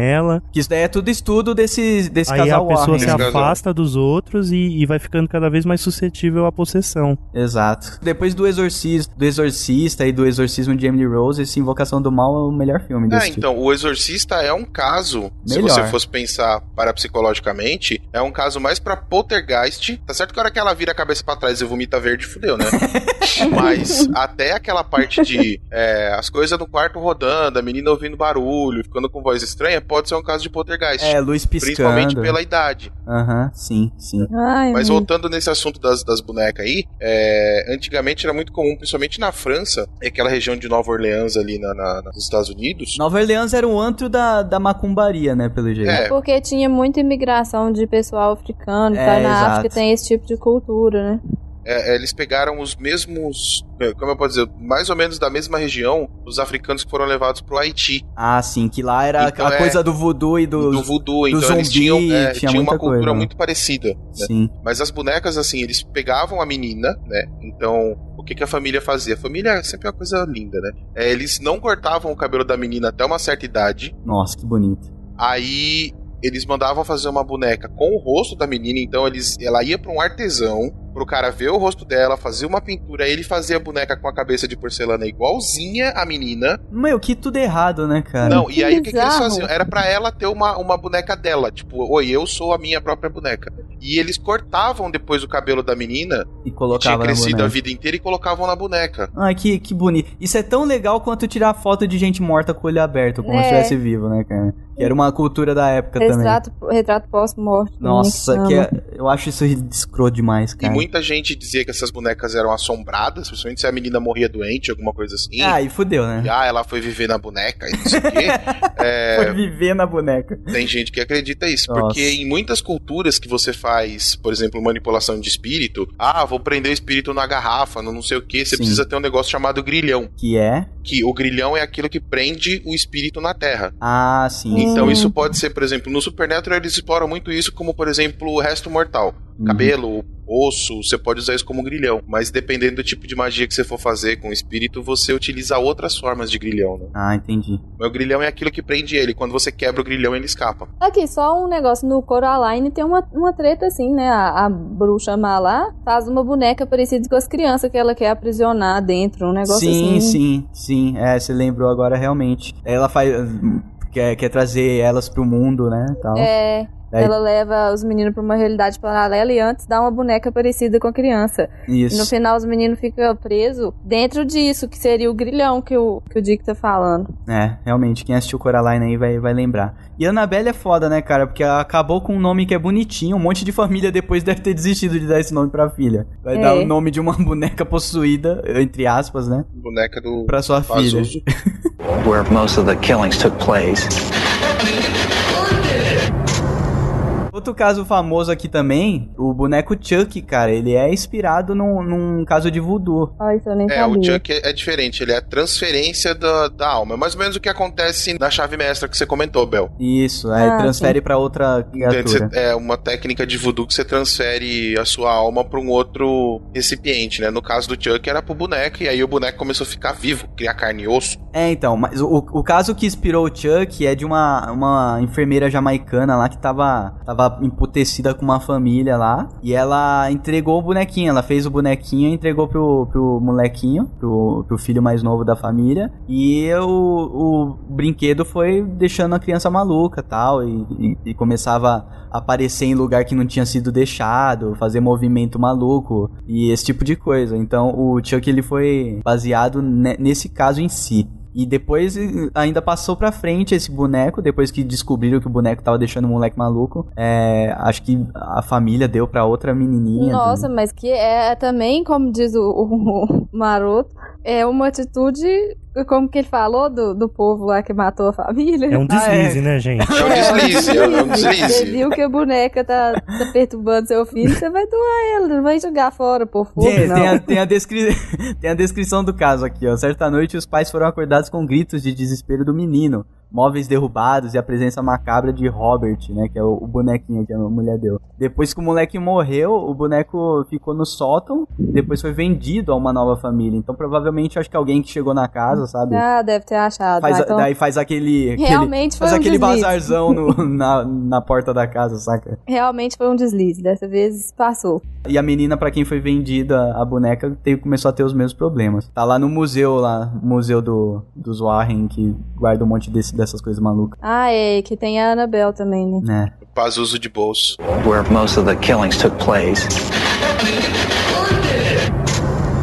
A Hora do Pesadelo, né? O Fred Krueger, ele é inspirado em, em relatos de pessoas que morriam durante o sono. Aí já não sei se é caso de fantasma ou se é só paranormalidade mesmo. É, pode ser ataque cardíaco também.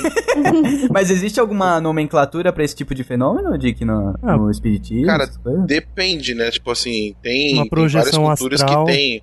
É, esse tipo de É, coisa. Mal Tem, sucedida. tem culturas que acreditam que, por exemplo, quando você dorme, você sai do corpo. É, então. Daí você saiu, não conseguiu voltar. não conseguiu over. voltar, morre. E o, e o Fred Krueger era o cara que não deixava você voltar, então. Ele, ele tinha as garrinhas pra cortar o, o cordão de prata, né? é, o fiozinho. voltar. Mas tem algumas culturas que acham que, por exemplo, tem classes de aparições que servem pra perturbar seu sono, né? Elas Eita, caminham no sono, no- nos sonhos, né?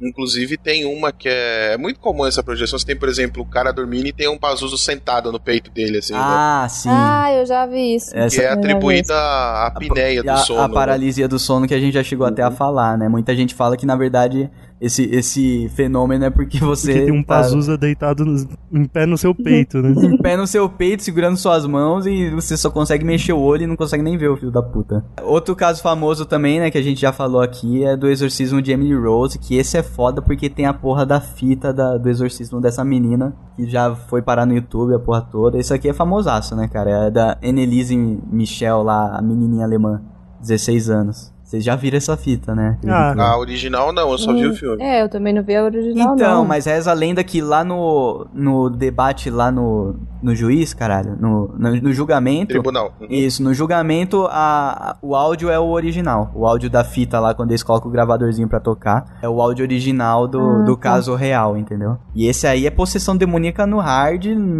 Fantasmas e aparições de poltergeist ficam de fora nesse caso, né, cara? A gente já falou até no programa de possessão de demônio, então fica aí só por menção, porque se Menção honrosa. Menção honrosa porque é um dos casos mais famosos da história aí, o exorcismo de Emily Rose. É, então, tem algumas culturas aí, teorias, que acreditam que, por exemplo, um fantasma não, consegue, não conseguiria é, possuir uma pessoa. É? Que teria que ser um, alguma coisa além, tipo, tem que ser um de Pazuzu pra cima. É, entendeu? então a gente pode separar, né? Demônio po- consegue possuir e fantasma só brinca mesmo, aparece. É, então tem, tem culturas que acreditam que sim, tem outras que acreditam que não. E nem, por exemplo, tem, tem algumas culturas, principalmente voodoo e algumas outras culturas que mexem mais com essa parte espiritual. Eles acreditam que você pode deixar o espírito cavalgar no seu corpo. Eita, sambar no seu corpo, fazer a festa. É, Como ele, assim? ele tipo, é o, o espírito te possui e usa o seu corpo ali por alguns minutos. Ou horas. Geralmente de zoeira, porque eles não têm nada pra cons- conquistar aqui, né? É, assim, fazendo um paralelo porco que me desculpem as pessoas de religião africana, mas só pra ter um, um- algo parecido, é mais ou menos o que aconteceria, por exemplo, quando a pessoa recebe uma pomba gira, um, Ah, sim, é. um Exu, entendeu? Você deixa Conta o- como um fantasma que tava ali no ambiente e entrou. e falou, opa, deixa nós tomar uma cachaça aí no seu couro. Ô, firmeza. É, assim, parece que você chama de Porque couro. eu, to- eu tomo e cai no chão, né? Mó merda. É, tô, tô a fim de fumar um charuto e tomar uma cachaça, posso usar seu couro aí 10 minutos? 10 minutos. 10 minutos. 10 minutos. Coisa rápida, 10 minutos. Aí vai, vira um litro de cachaça e pica a mula, né? Opa! E não, e não paga, né? É, e a cachaça vai toda pro ectoplasma, né? Porque você mesmo já falou que a, a criatura, quando tá possuída aí nesse, nesse tipo de, de evento, ele, quando sai o espírito, o bicho não tem nem cheiro de Mano, cachaça. é, né? passou, tipo, Vai todo pro ectoplasma. Se vacilar, ectoplasma é feito de cachaça e fumaça de charuto, cara. pode ser, não duvido, porque tem aquele coisa meio incorpórea. É, fica flutuando. é, ele faz uma química ali, só o espírito consegue, cara. Muito foda.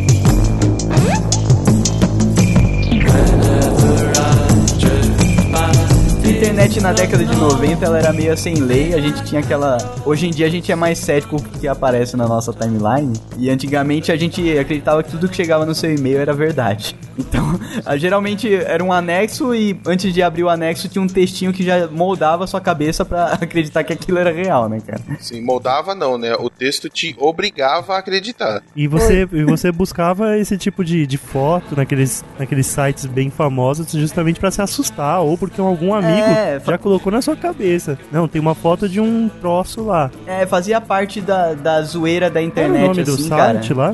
Tinha um assustador, Tinha era? assustador.com e o Júlio Fantasma, eram os dois ah, mais Júlio, eu ia famosos. falar, tinha um que era o nome de gente. Eram os dois mais famosos que eles faziam uma- umas coletâneazinhas desse tipo. Fez muito sucesso esses sites porque a gente só podia acessar a internet de madrugada, né, cara? Nossa, é o clima perfeito, É, né? porque é por causa da internet de escada, cara. Mas pensando por esse lado, então a pornografia fez sucesso por causa disso também. Não, a pornografia fez É. sucesso porque as pessoas são punheteiras, cara. Não tem jeito. De noite, de Não, madrugada. não, agora você me arrumou. Você me arrumou a desculpa perfeita, é porque era de madrugada. Era de madrugada, a luz apagada, a porta fechada, tá valendo. Não é minha culpa, né? a culpa era da não é minha internet. culpa, eu recebi aqui um, uma influência do, do além pra tocar meu pipi enquanto vejo essas mulheres nuas. Carregando, né? Não dava nem pra terminar de carregar a foto no marcinha.com. Nossa, tipo, tava, aparecia só a tampa da cabeça, o cara já tava lá. Então, fez sucesso esses sites que faziam essas coletâneas de bizarrice. 20 buscar.x.hpg.ig.br Nossa! Eu li o, o 20 buscar ridículo, mas eu li. É, cara, internet de escada, você só podia entrar de madrugada pra gastar um pulso só.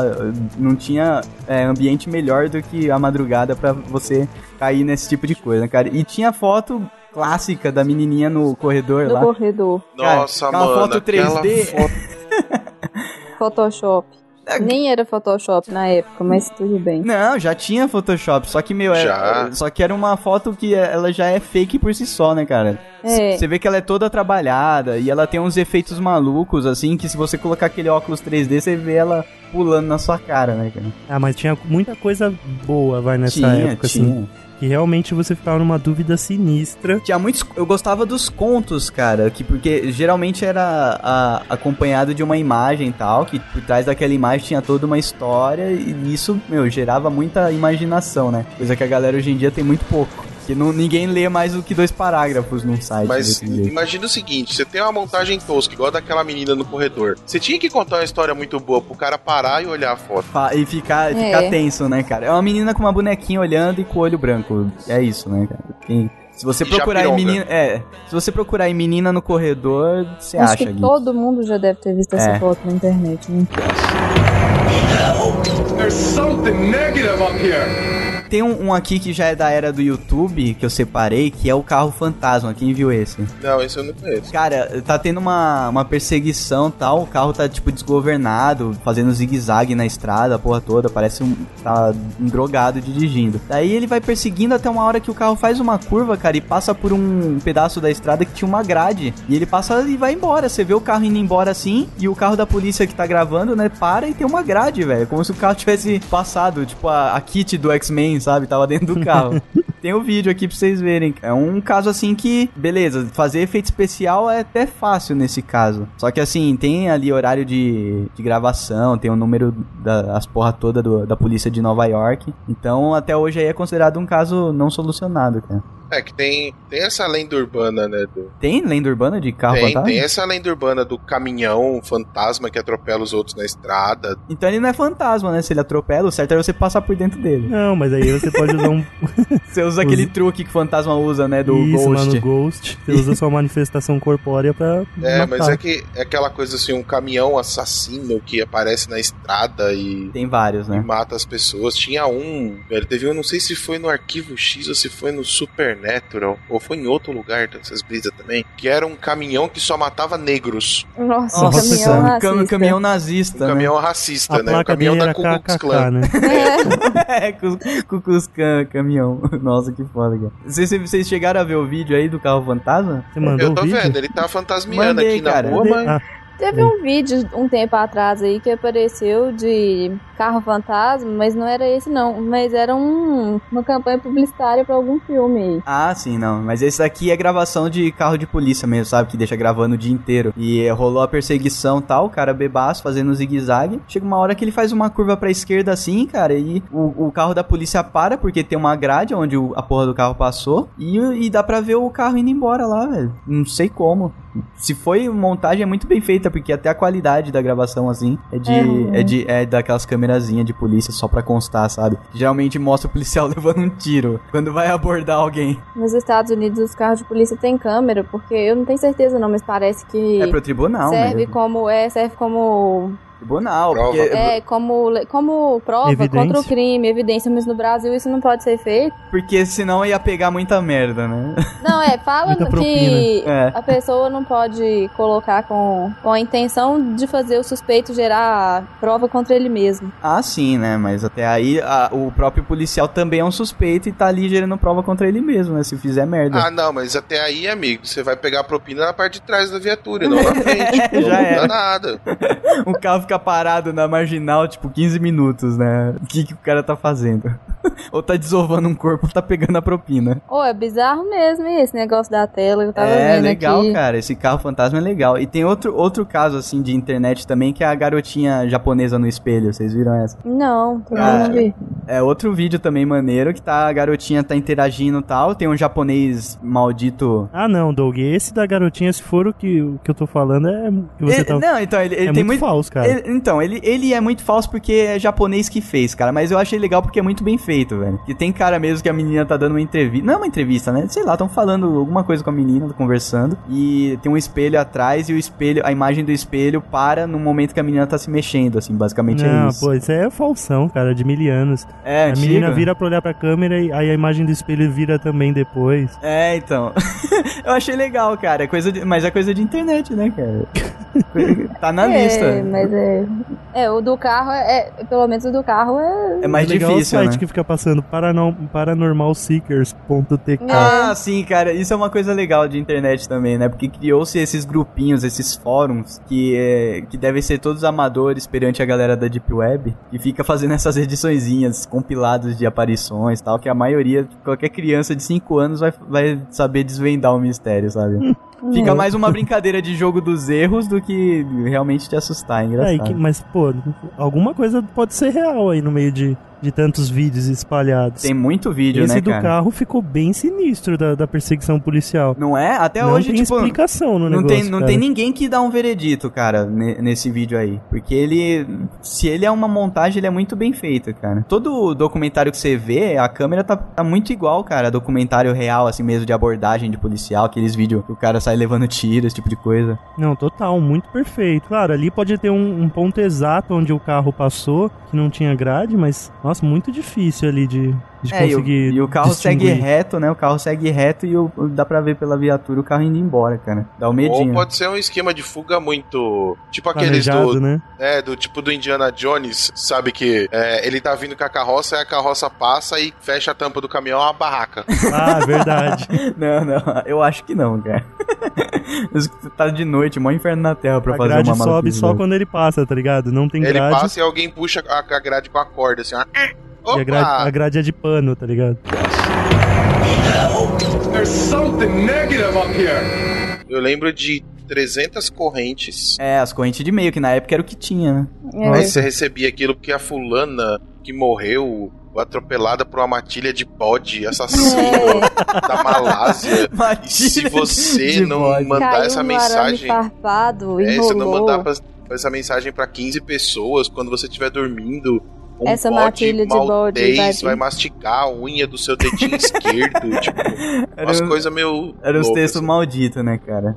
Tem um fantasma que atravessa a estrada lá, vocês já viram esse? Que parece muito que é um reflexo no vidro, só que pela velocidade que o carro tá, esse reflexo ele deveria se distanciar, né? Mas não rola isso. Ah, tem um que, o, que a galera tava vendo uma época aí que não era fantasma, mas era tipo o fogo de Deus correndo na estrada junto com o ônibus. Ah. Aí ele muda, vira pro espelho volta pro outro lado e vai pro outro lado, assim, as coisas meio malucas. e era um reflexo, tá ligado? A, inter- a internet é demais, né, cara?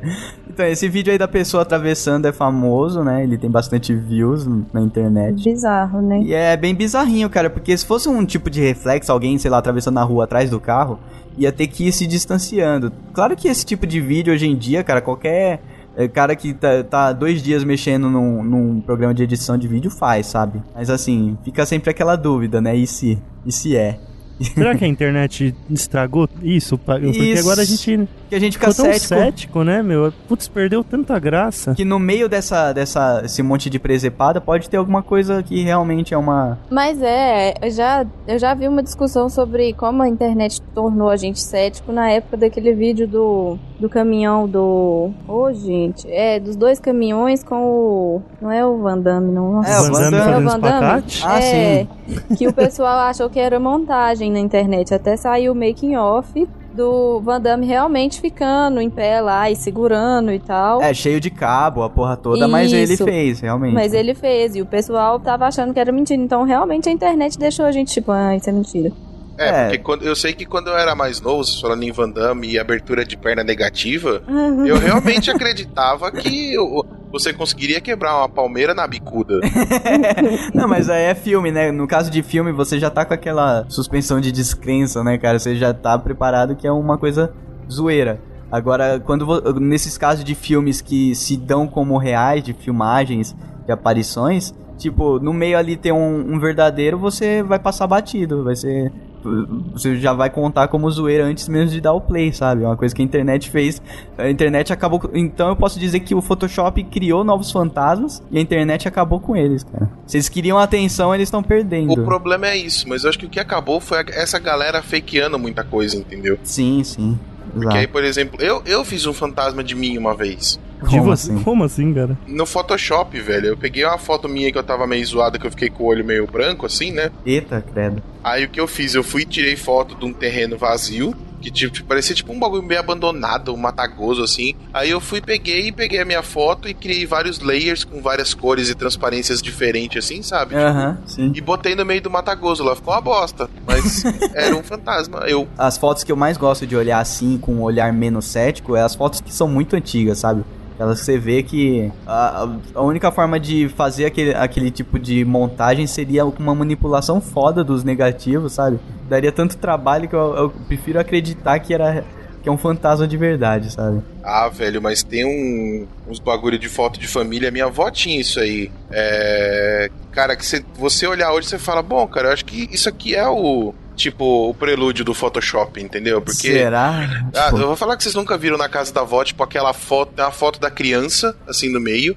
Aquela foto que parece que foi pintada, sabe? Na verdade, ela foi pintada. Foi o cara tirou em pintada, preto é. e branco e pintou Isso. a, a foto aquarela. E aí tem várias outras fotos da mesma criança, assim, em volta, sabe? Tipo, Ah, moldurando sim. a primeira. Aquilo é o começo do Photoshop, né? É, então, tipo, se você pensa que o cara fazia aquilo com negativo e, e aquarela, por que, que ele não ia fazer um fantasma, velho? Que era muito mais É. fácil. É, então, cara. você faz, sei lá, uma dupla exposição do filme, que dá pra fazer. Na Sim. câmera de película é mais fácil, você faz uma dupla exposição e pronto. É, cara. Mas as fotos antigas ficam mais legais, pelo menos eu prefiro acreditar. É, porque assim, hoje em dia é mais difícil você fazer uma dupla exposição, por exemplo, câmera digital não dá pra fazer. Dá sim, só que é o- outra, outro conceito, né? Dupla É. exposição. O, o, e o diferente. perito Molina lá de Campinas pode te pegar no, no flagra. É. o cara que, que presta consultoria pro Fantástico, né? Sempre que tem o- essas porra de aparição. There's something negative up here. As câmeras levavam muito mais tempo pra fotografar. Era como se o obturador ficasse aberto muito tempo. Então, se a pessoa mexesse, alguma coisa assim, se ela não conseguisse se manter na mesma posição muito tempo, a foto ficava com essa sombra mesmo, esse rastro. É, então, mas alguns parecem espírito. Eu prefiro acreditar, Bel. Eu quero acreditar no espírito, mano. É, eu tô É, sentindo o é- espírito do Cruzeiro ou do Galo ou de alguém que fez um gol aqui agora. espírito do futebol mal jogado. É. Espírito do gol. Esse é um bom papo aí pra gente iniciar a parte de, de causas pessoais, né? Opa! Começar pelo fato se a pessoa acredita ou não. Acho que o, o pouco de casos que aconteceram comigo lá no condomínio, eu já- contei. Então fica aqui só. Condomínio mal assombrado? Condomínio mal assombrado. Tinha um moleque do Hall lá, você não lembra, Dick? O menino Ah, do é Hall. verdade, o menino do hall. Menino do Hall, clássico menino do Hall, cara. E- inclusive, ele parecia bastante com o menino lá de Amityville. Agora eu fiquei com a pulga atrás da orelha, fiquei com o espí- espírito atrás do ombro. Então, é, sei lá, velho. Às vezes é um, tipo, o menino do hall, aquele era tipo o menino da, da escada. O Sérgio Reis não tinha lá o menino da porteira. Então, tipo, são fantasmitos, velho. que- Tem, tem os meninos ali, né, que mora lá na, na Ih, Sé. mano, aí esses meninos aí é pior. Porque esses aí aparecem, some, e aí depois. Some tipo, coisa ele. sua. É, esse- esses meninos aí é dose, porque assim, por exemplo, eles têm várias aparições. Tipo, o menino tá ali conversando com você. Aí de repente ele some, aí ele aparece numa moto. Aí ele some de novo, aparece num gol quadrado. Aí ele some de novo e aparece na bicicleta com outro cara. Você fala, caralho, velho. Ele, tipo, mano, muitas aparições. Esses aparição, né, cara? Ainda geralmente tá trazendo alguma coisa, né? Querendo te vender um meninos. Ou, relógio. ou, ou levando, ou trazendo. Os meninos assim. os meninos é foda, cara.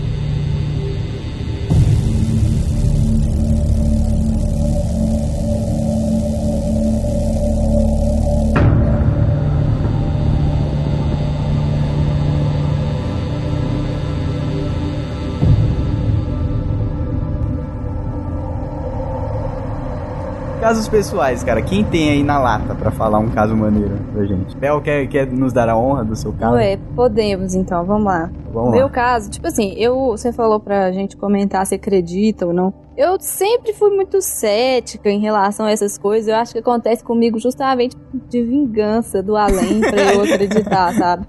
Eu, acontece muita coisa mesmo, mas eu tenho uma memória muito ruim porque eu esqueço. Não sei se é objetivo do meu subconsciente de apagar essas coisas, mas. Ou é coisa, ou é coisa do próprio menino que tá apagando a sua memória pra te deixar cético e Pois continuar é, te manipulando. Pra me deixar cética. Mas um dos casos assim, mais bizarros que aconteceu comigo tem um quê? Uns dois anos? Tem uns três anos, que é o que eu mais lembro, assim.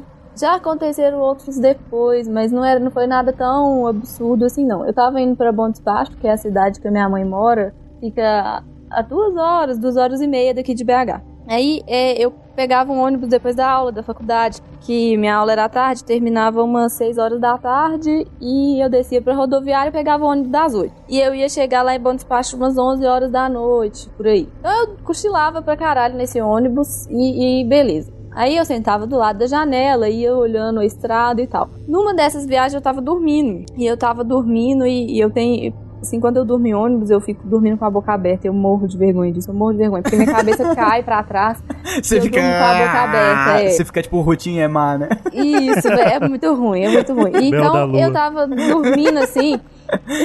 Cara, eu, eu, eu voltava da Paulista, cara, numa viagem de quase duas horas também, da Paulista até a freguesia lá, cara, e o que eu via de gente nessa situação dá muita dó, cara. Eu desenvolvi uma técnica, tá, gente? Se alguém aí quiser saber como que é, pro caso de sofrer desse mal, porque eu também durmo em ônibus atualmente, voltando do trabalho e tal.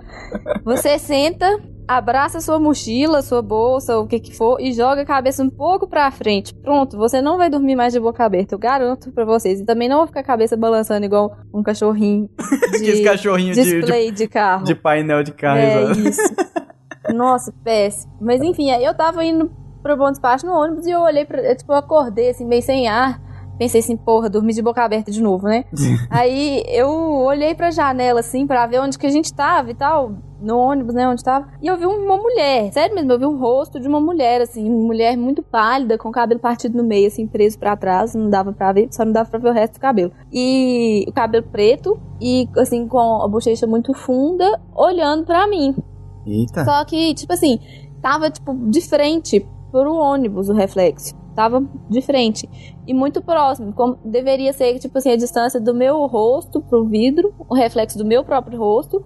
Mas não era, porque o meu rosto tava um pouco na diagonal do, do vidro, sabe? Assim, a mesma, Sim. é, seria a mesma distância, como se uma pessoa estivesse em pé ao meu lado, né? Se Uhum. ajoelhada, na verdade, pra ficar na altura que tava.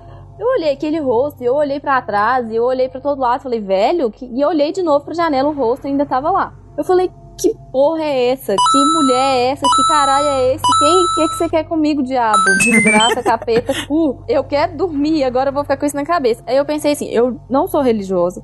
Tomara que minha mãe não ouça isso depois. Mas eu não sou religiosa, eu não acredito nessas paradas nenhuma. Só que eu só aprendi a rezar na igreja católica. Aham, daí foi a primeira Daí- coisa que veio na sua cabeça. Não, eu falei assim, velho, eu não posso fazer nada. Essa caralho não vai fazer nada comigo. Ela tá parada aí no vidro. Ela não vai enfiar a mão na minha cara, né? É, espero eu que falei, não. olha, amiga, eu acho que você está perdida pra vir procurar ajuda pra uma pessoa mais perdida ainda. Mas vamos lá, não, eu pensei literalmente isso. Falei assim.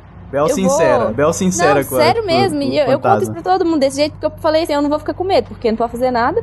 Eu vou Aham. rezar um Pai Nosso e uma Ave Maria e tomara que te ajude e você tome seu rumo na vida. Na eu vida. não dizer, vida, é, né? ou na não vida, no pós-vida, no pós-morte, eu sei lá que capeta que foi esse.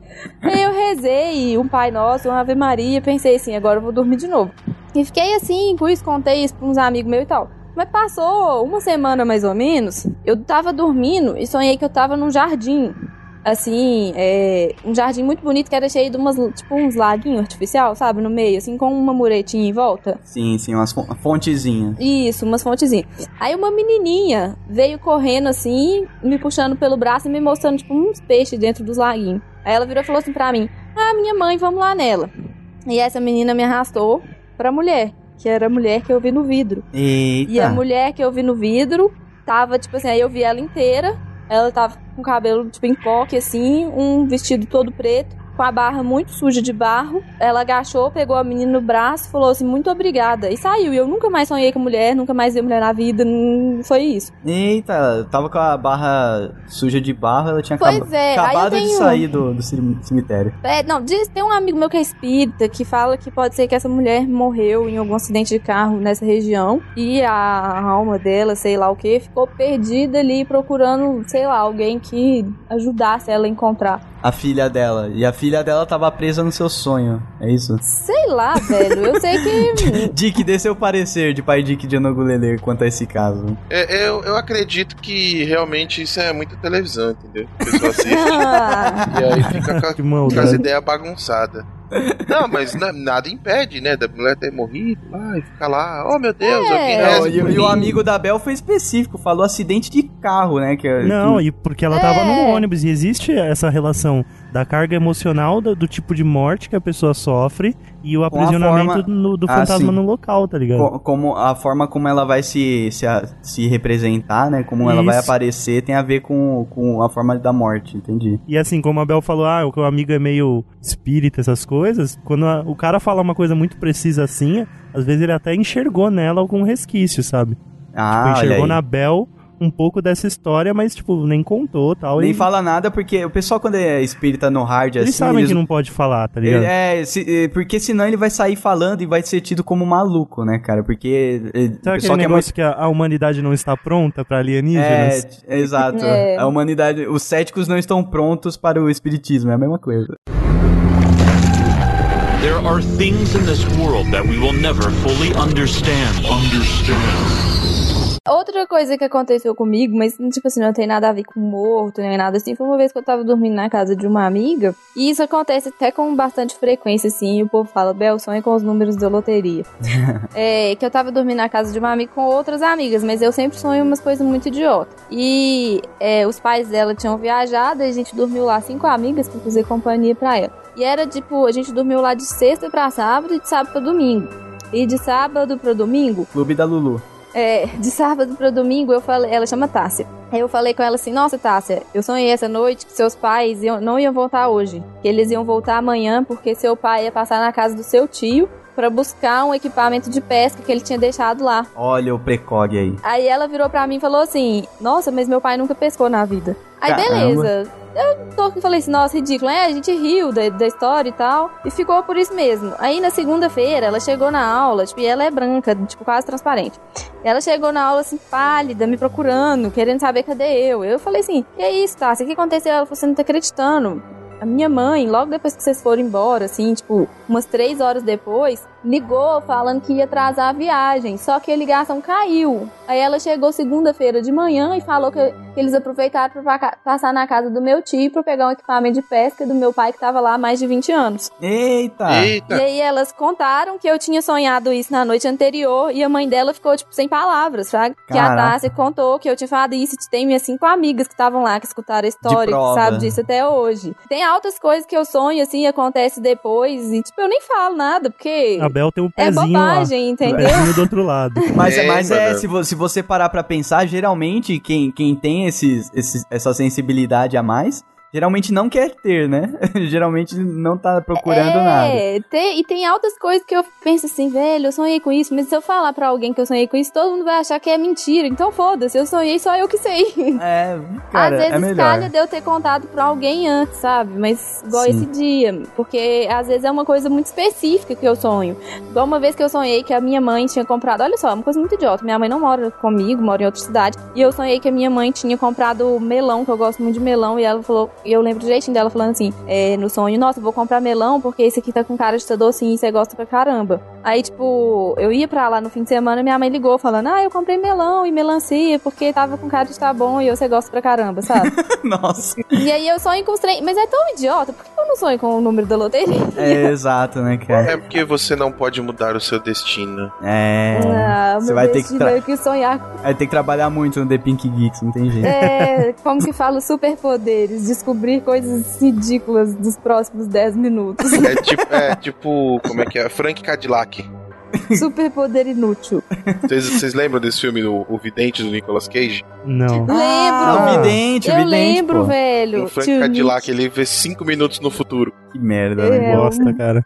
A gente, a gente o falou bastante Cage. dessa coisa de sonho, Bel, no programa de sonhos. Assim, a gente tem que achar uma relação com, com espíritos e fantasmas, né, cara? Será que existe, ou, sei lá, uma sugestão, um fantasma vem no seu ouvido quando você tá falando? Dormindo, Quando você tá e dormindo o e põe uma semente ali, conta alguma coisa que tá acontecendo no mundo É, real. tem, tem gente que acredita que sim, né? Que tipo, tem os, os seus guias os, aí, os os, fantasmas Leonardo DiCaprio fazendo Inception É, né? você dorme.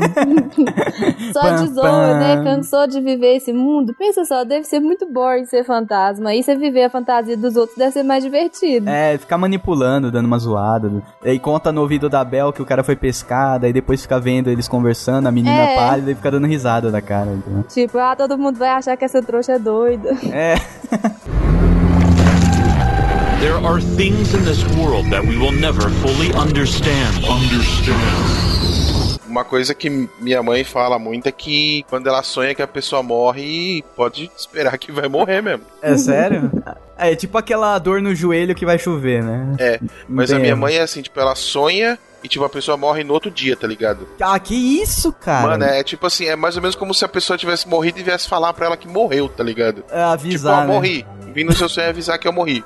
saindo fora. Nossa, Teve uma sério, amiga minha que parou de. Ela lia tarô. Eu não sei se existe alguma relação. Tem, o Dick, o Dick vai poder falar com você que ele, ele jogava cartas. Ela lia tarô e ela parou de ler porque ela previu a morte de três pessoas. Eita! E aí ela, tipo assim, ela lia e falava assim, ela falava assim, ah, algo- eh, vai acontecer alguma coisa ruim relacionada a uma- um parente seu, um parente da pessoa morria. Aí ela falou que parou de ler porque ela previu a morte de três pessoas e ela, tipo, começou a associar ela, fraga, tipo, Ah, eu, não eu que tô matando morrer. as pessoas, né? É. É o Death Note dela. Aí ela nunca mais leu, tipo, tarô, tirou a sorte de ninguém. Ela começou a jogar Magic na sequência. Ah, ia ser uma boa ideia. E- vou o Guiô? sugerir. É, Yu-Gi-Oh! Era só pôr Cartas as cartas flow. viradas pra baixo, cara. Em não modo de defesa, Não porra. mata ninguém. Ela foi é. mó noob. É, pode ser- tem essa também, né? Ô, Dick, as cartas elas servem como uma ferramenta pra falar com os espíritos? É, então, quando muita Depende gente... do jogo, né? Ah, muita gente que, que o- joga carta, quando eu jogava também acreditava nisso, que você recebe influência do, do- de uma entidade externa, né? Que te ajuda a, a interpretar o que a pessoa tirou na carta. Então a carta que a pessoa tira não é o acaso, né? Ah, Então sim. tem uma influência ali e aí rola a sua interpretação. Mas a interpretação, com a experiência de quem já fez, 90% das vezes não é o significado da carta. É o quê? É alguma coisa que você fala porque você acha que tem que falar. Porque Vem na cabeça? O Vem na espírito, cabeça, o tipo, espírito é- é sopra fluido. no ouvido, cara. É fluido.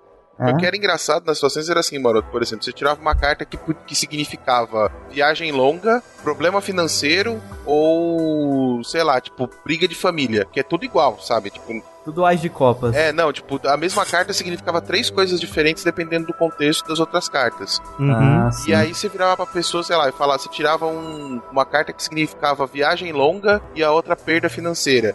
E aí você vira pro cara do nada e fala, eu acho que você vai trocar de emprego porque a sua empresa vai falir. Nossa. Ou então você vai gastar muito dinheiro numa viagem. É, ou, ou então você vira pra pessoa e fala: Olha, sabe aquela viagem que você quer fazer? É melhor você economizar porque você vai tomar prejuízo. Olha, boa. Tipo, é, é muito da, da- da interpretação que pode acontecer na hora e às vezes não é exatamente o significado da carta. Sim. Hum. Então e- é, é do além mesmo que você recebe essas coisas. É literalmente do além. Assim, É um você, sopro. você vai tirando e vai falando umas, uns bagulho.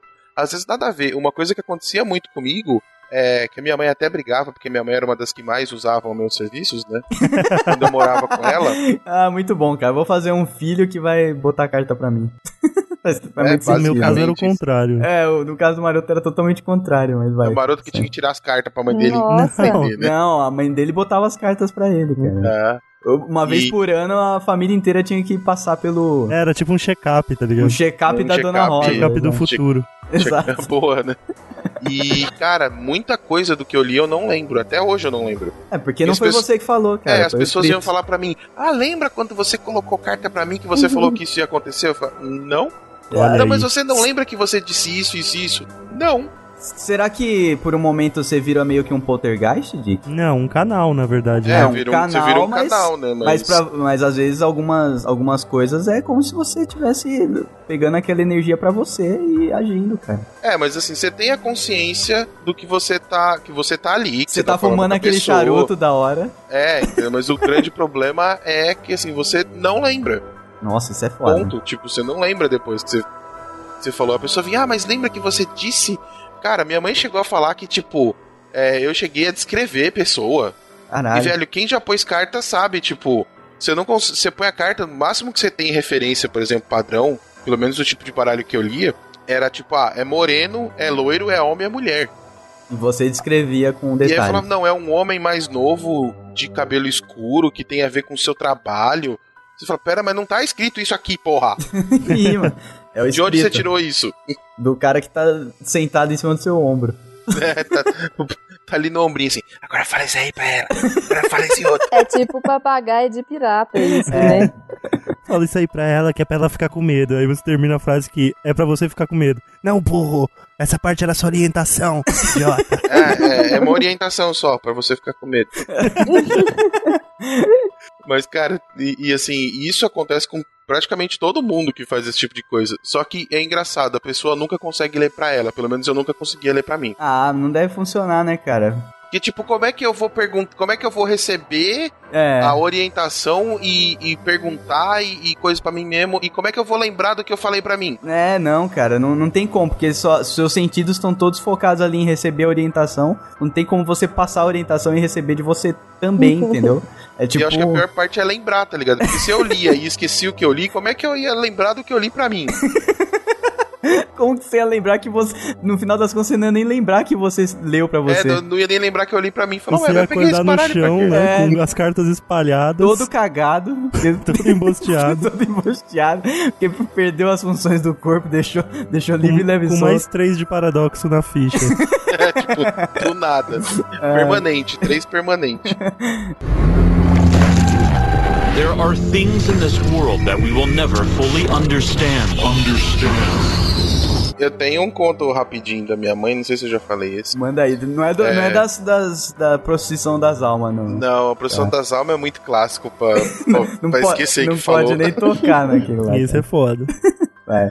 Eu não sei se eu contei essa. Ela foi uma vez na casa do, do tio dela lá. Ela não gostava muito de ficar na casa porque ela sentia umas coisas estranhas. Lá ela era pequena. E aí ela foi dormir no sofá lá. E esse sofá era assim: ele ficava. Tinha um sofá e logo em cima tinha um quadro, né?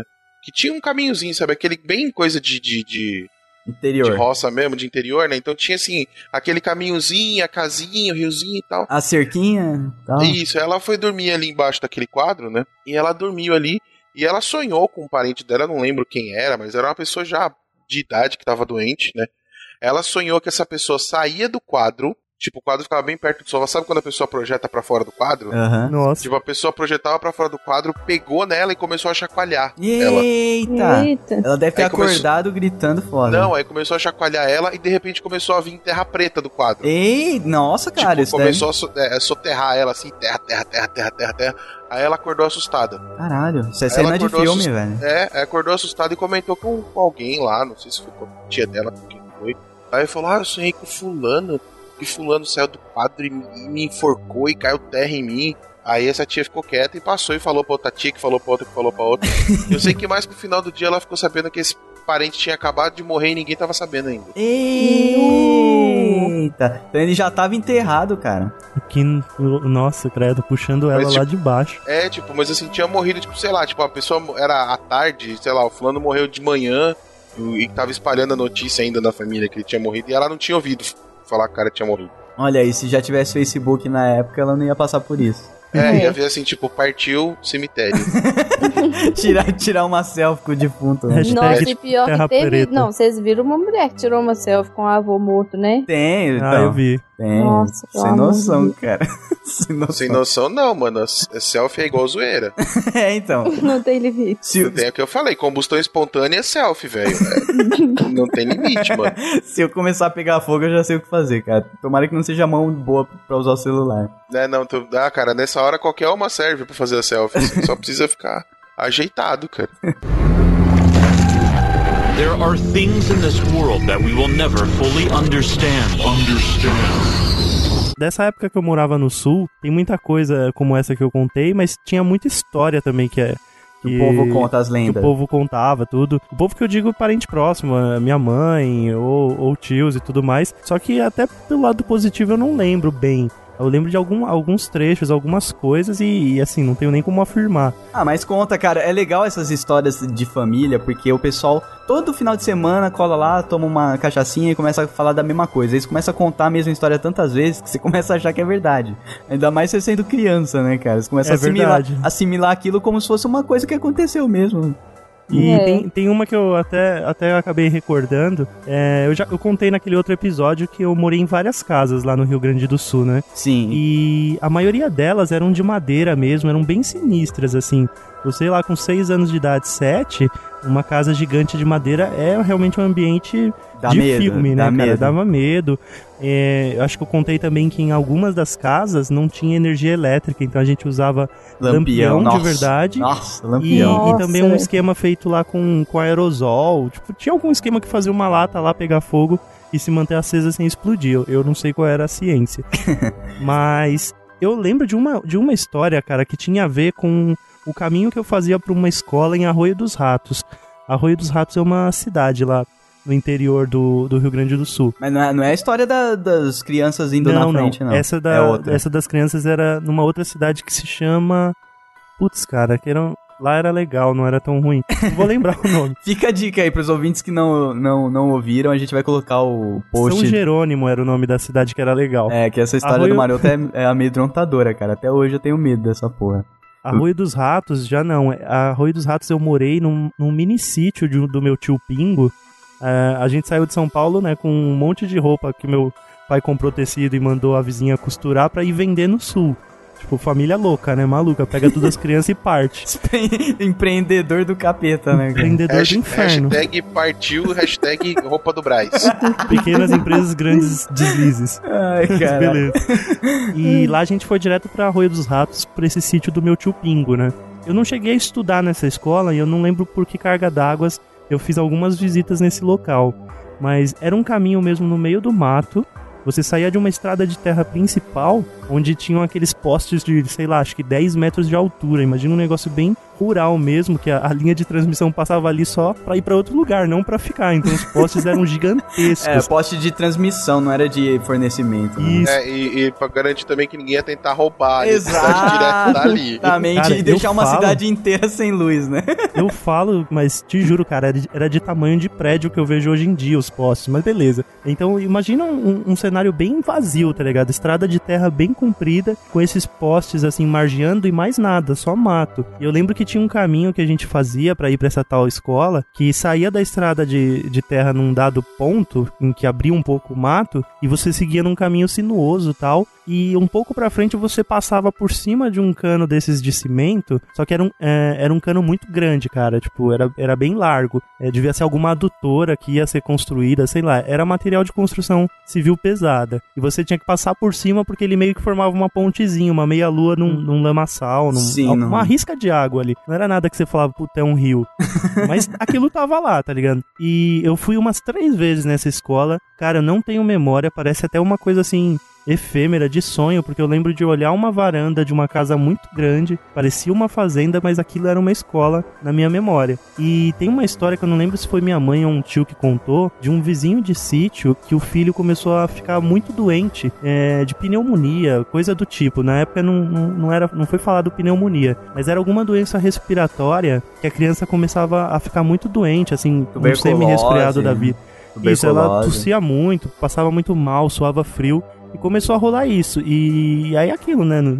Criança no outro dia tinha que estar de pé pra ir pra escola e tudo mais. E naquela friaca do sul, né? E naquela friaca. E aí, eu acho que essa pessoa, não lembro se foi meu tio, conta que um dia esse menino ele voltou da escola. Ele, a gente saía pra escola umas sete, meia, oito horas da manhã. Deu nove e meia, dez horas. A mãe desse menino tava na cozinha. E no sul as casas normalmente tinham porta do fundo, que era da cozinha, e a porta da frente. É, essa mãe, ela tava na cozinha, cara, e a criança apareceu no, no- no- na porta, na soleira, pingando de água. Pingando, assim, tipo, como se tivesse tomado um banho de roupa. Saído do, do rio, a nada. Saído de, de algum rio, assim, ou sei lá, loucura. E, cara, tremendo, e a criança não falava, branca, assim, com, com lábio cinza já, como se fosse um afogamento, sabe? Aham. E a mulher pegou, sacudiu a criança, trouxe pra dentro, tentou aquecer e a criança não falava. Aí diz que dias depois a criança, a criança foi falar que toda vez que ela cruzava essa estrada de terra e chegava nesse, nessa clareira onde tinha esse, Essa esse cano, pontinha, essa pontinha é, de cano. Ele, ele dizia pra mãe dele que tinham tirado a ponte, ah, tirado a ponte do rio, uma coisa assim. E que pra ele tinha um rio ali e que alguma coisa fazia ele seguir reto e ele sempre meio que se afogava. Ele entrava numa água que não tinha, cara. Era um risco de lama, não era rio. Mas Uhum. pra esse menino era, era questão, era água mesmo. Nossa, e esse menino foi ficando doente, tipo, acredita-se que era por isso, que era ele tinha mesmo contato com água, sendo que na região não, não havia como, sabe? Pra você ter uma ideia, nesse sítio do meu tio, a gente saía pra pescar passarinho num numa parte de não, pescar não, desculpa, pra, Pescar pra caçar, passarinho é foda. Caçar passarinho, Pescar que eu tava falando eu tô- do Rio Achei que era uma gíria. Pensei assim, é, deve ser alguma gíria. É, A gente lá. saía pra atirar com estilingue em passarinho e o máximo que tinha no fundão do terreno era uma parte de lama, mesmo que, que aí eu nem ia porque eu era muito pequeno. E eu, meu primo maior pra pegar o- os pássaros caídos. Então, cara, isso é uma história que eu acabei lembrando que acaba sendo assustador, porque a criança foi ficando doente, aí parece que tiraram ele da escola. É, não lembro direito. é, era só colocar numa escola que fazia outro caminho, né? O que problema tivesse, tivesse alguma estrada pavimentada. É.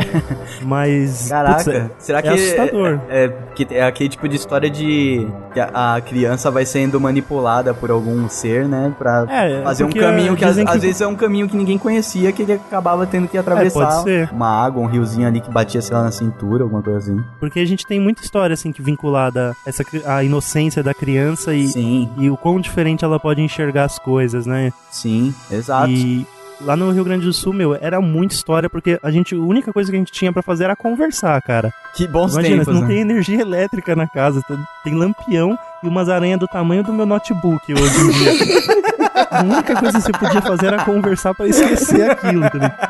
Tinha que conversar pra se sentir melhor, né, cara? Não tinha o que Pra fazer. ter, pra ter menos medo da aranha, né?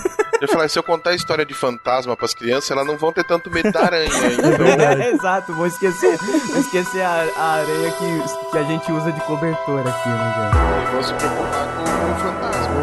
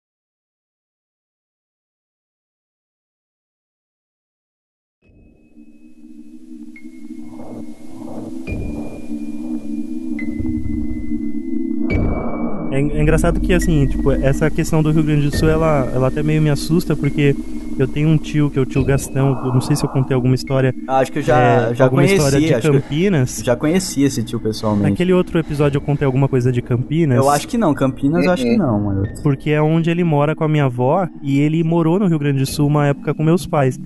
Então eu tenho uma ligeira impressão como se algo ruim tivesse tipo ido do sul pra Campinas, sabe, nesse, nesse nessa troca de, de volta da- pra Campinas dele, que eu, ele passou um tempo muito doente recentemente, a gente achou até que ele ia morrer.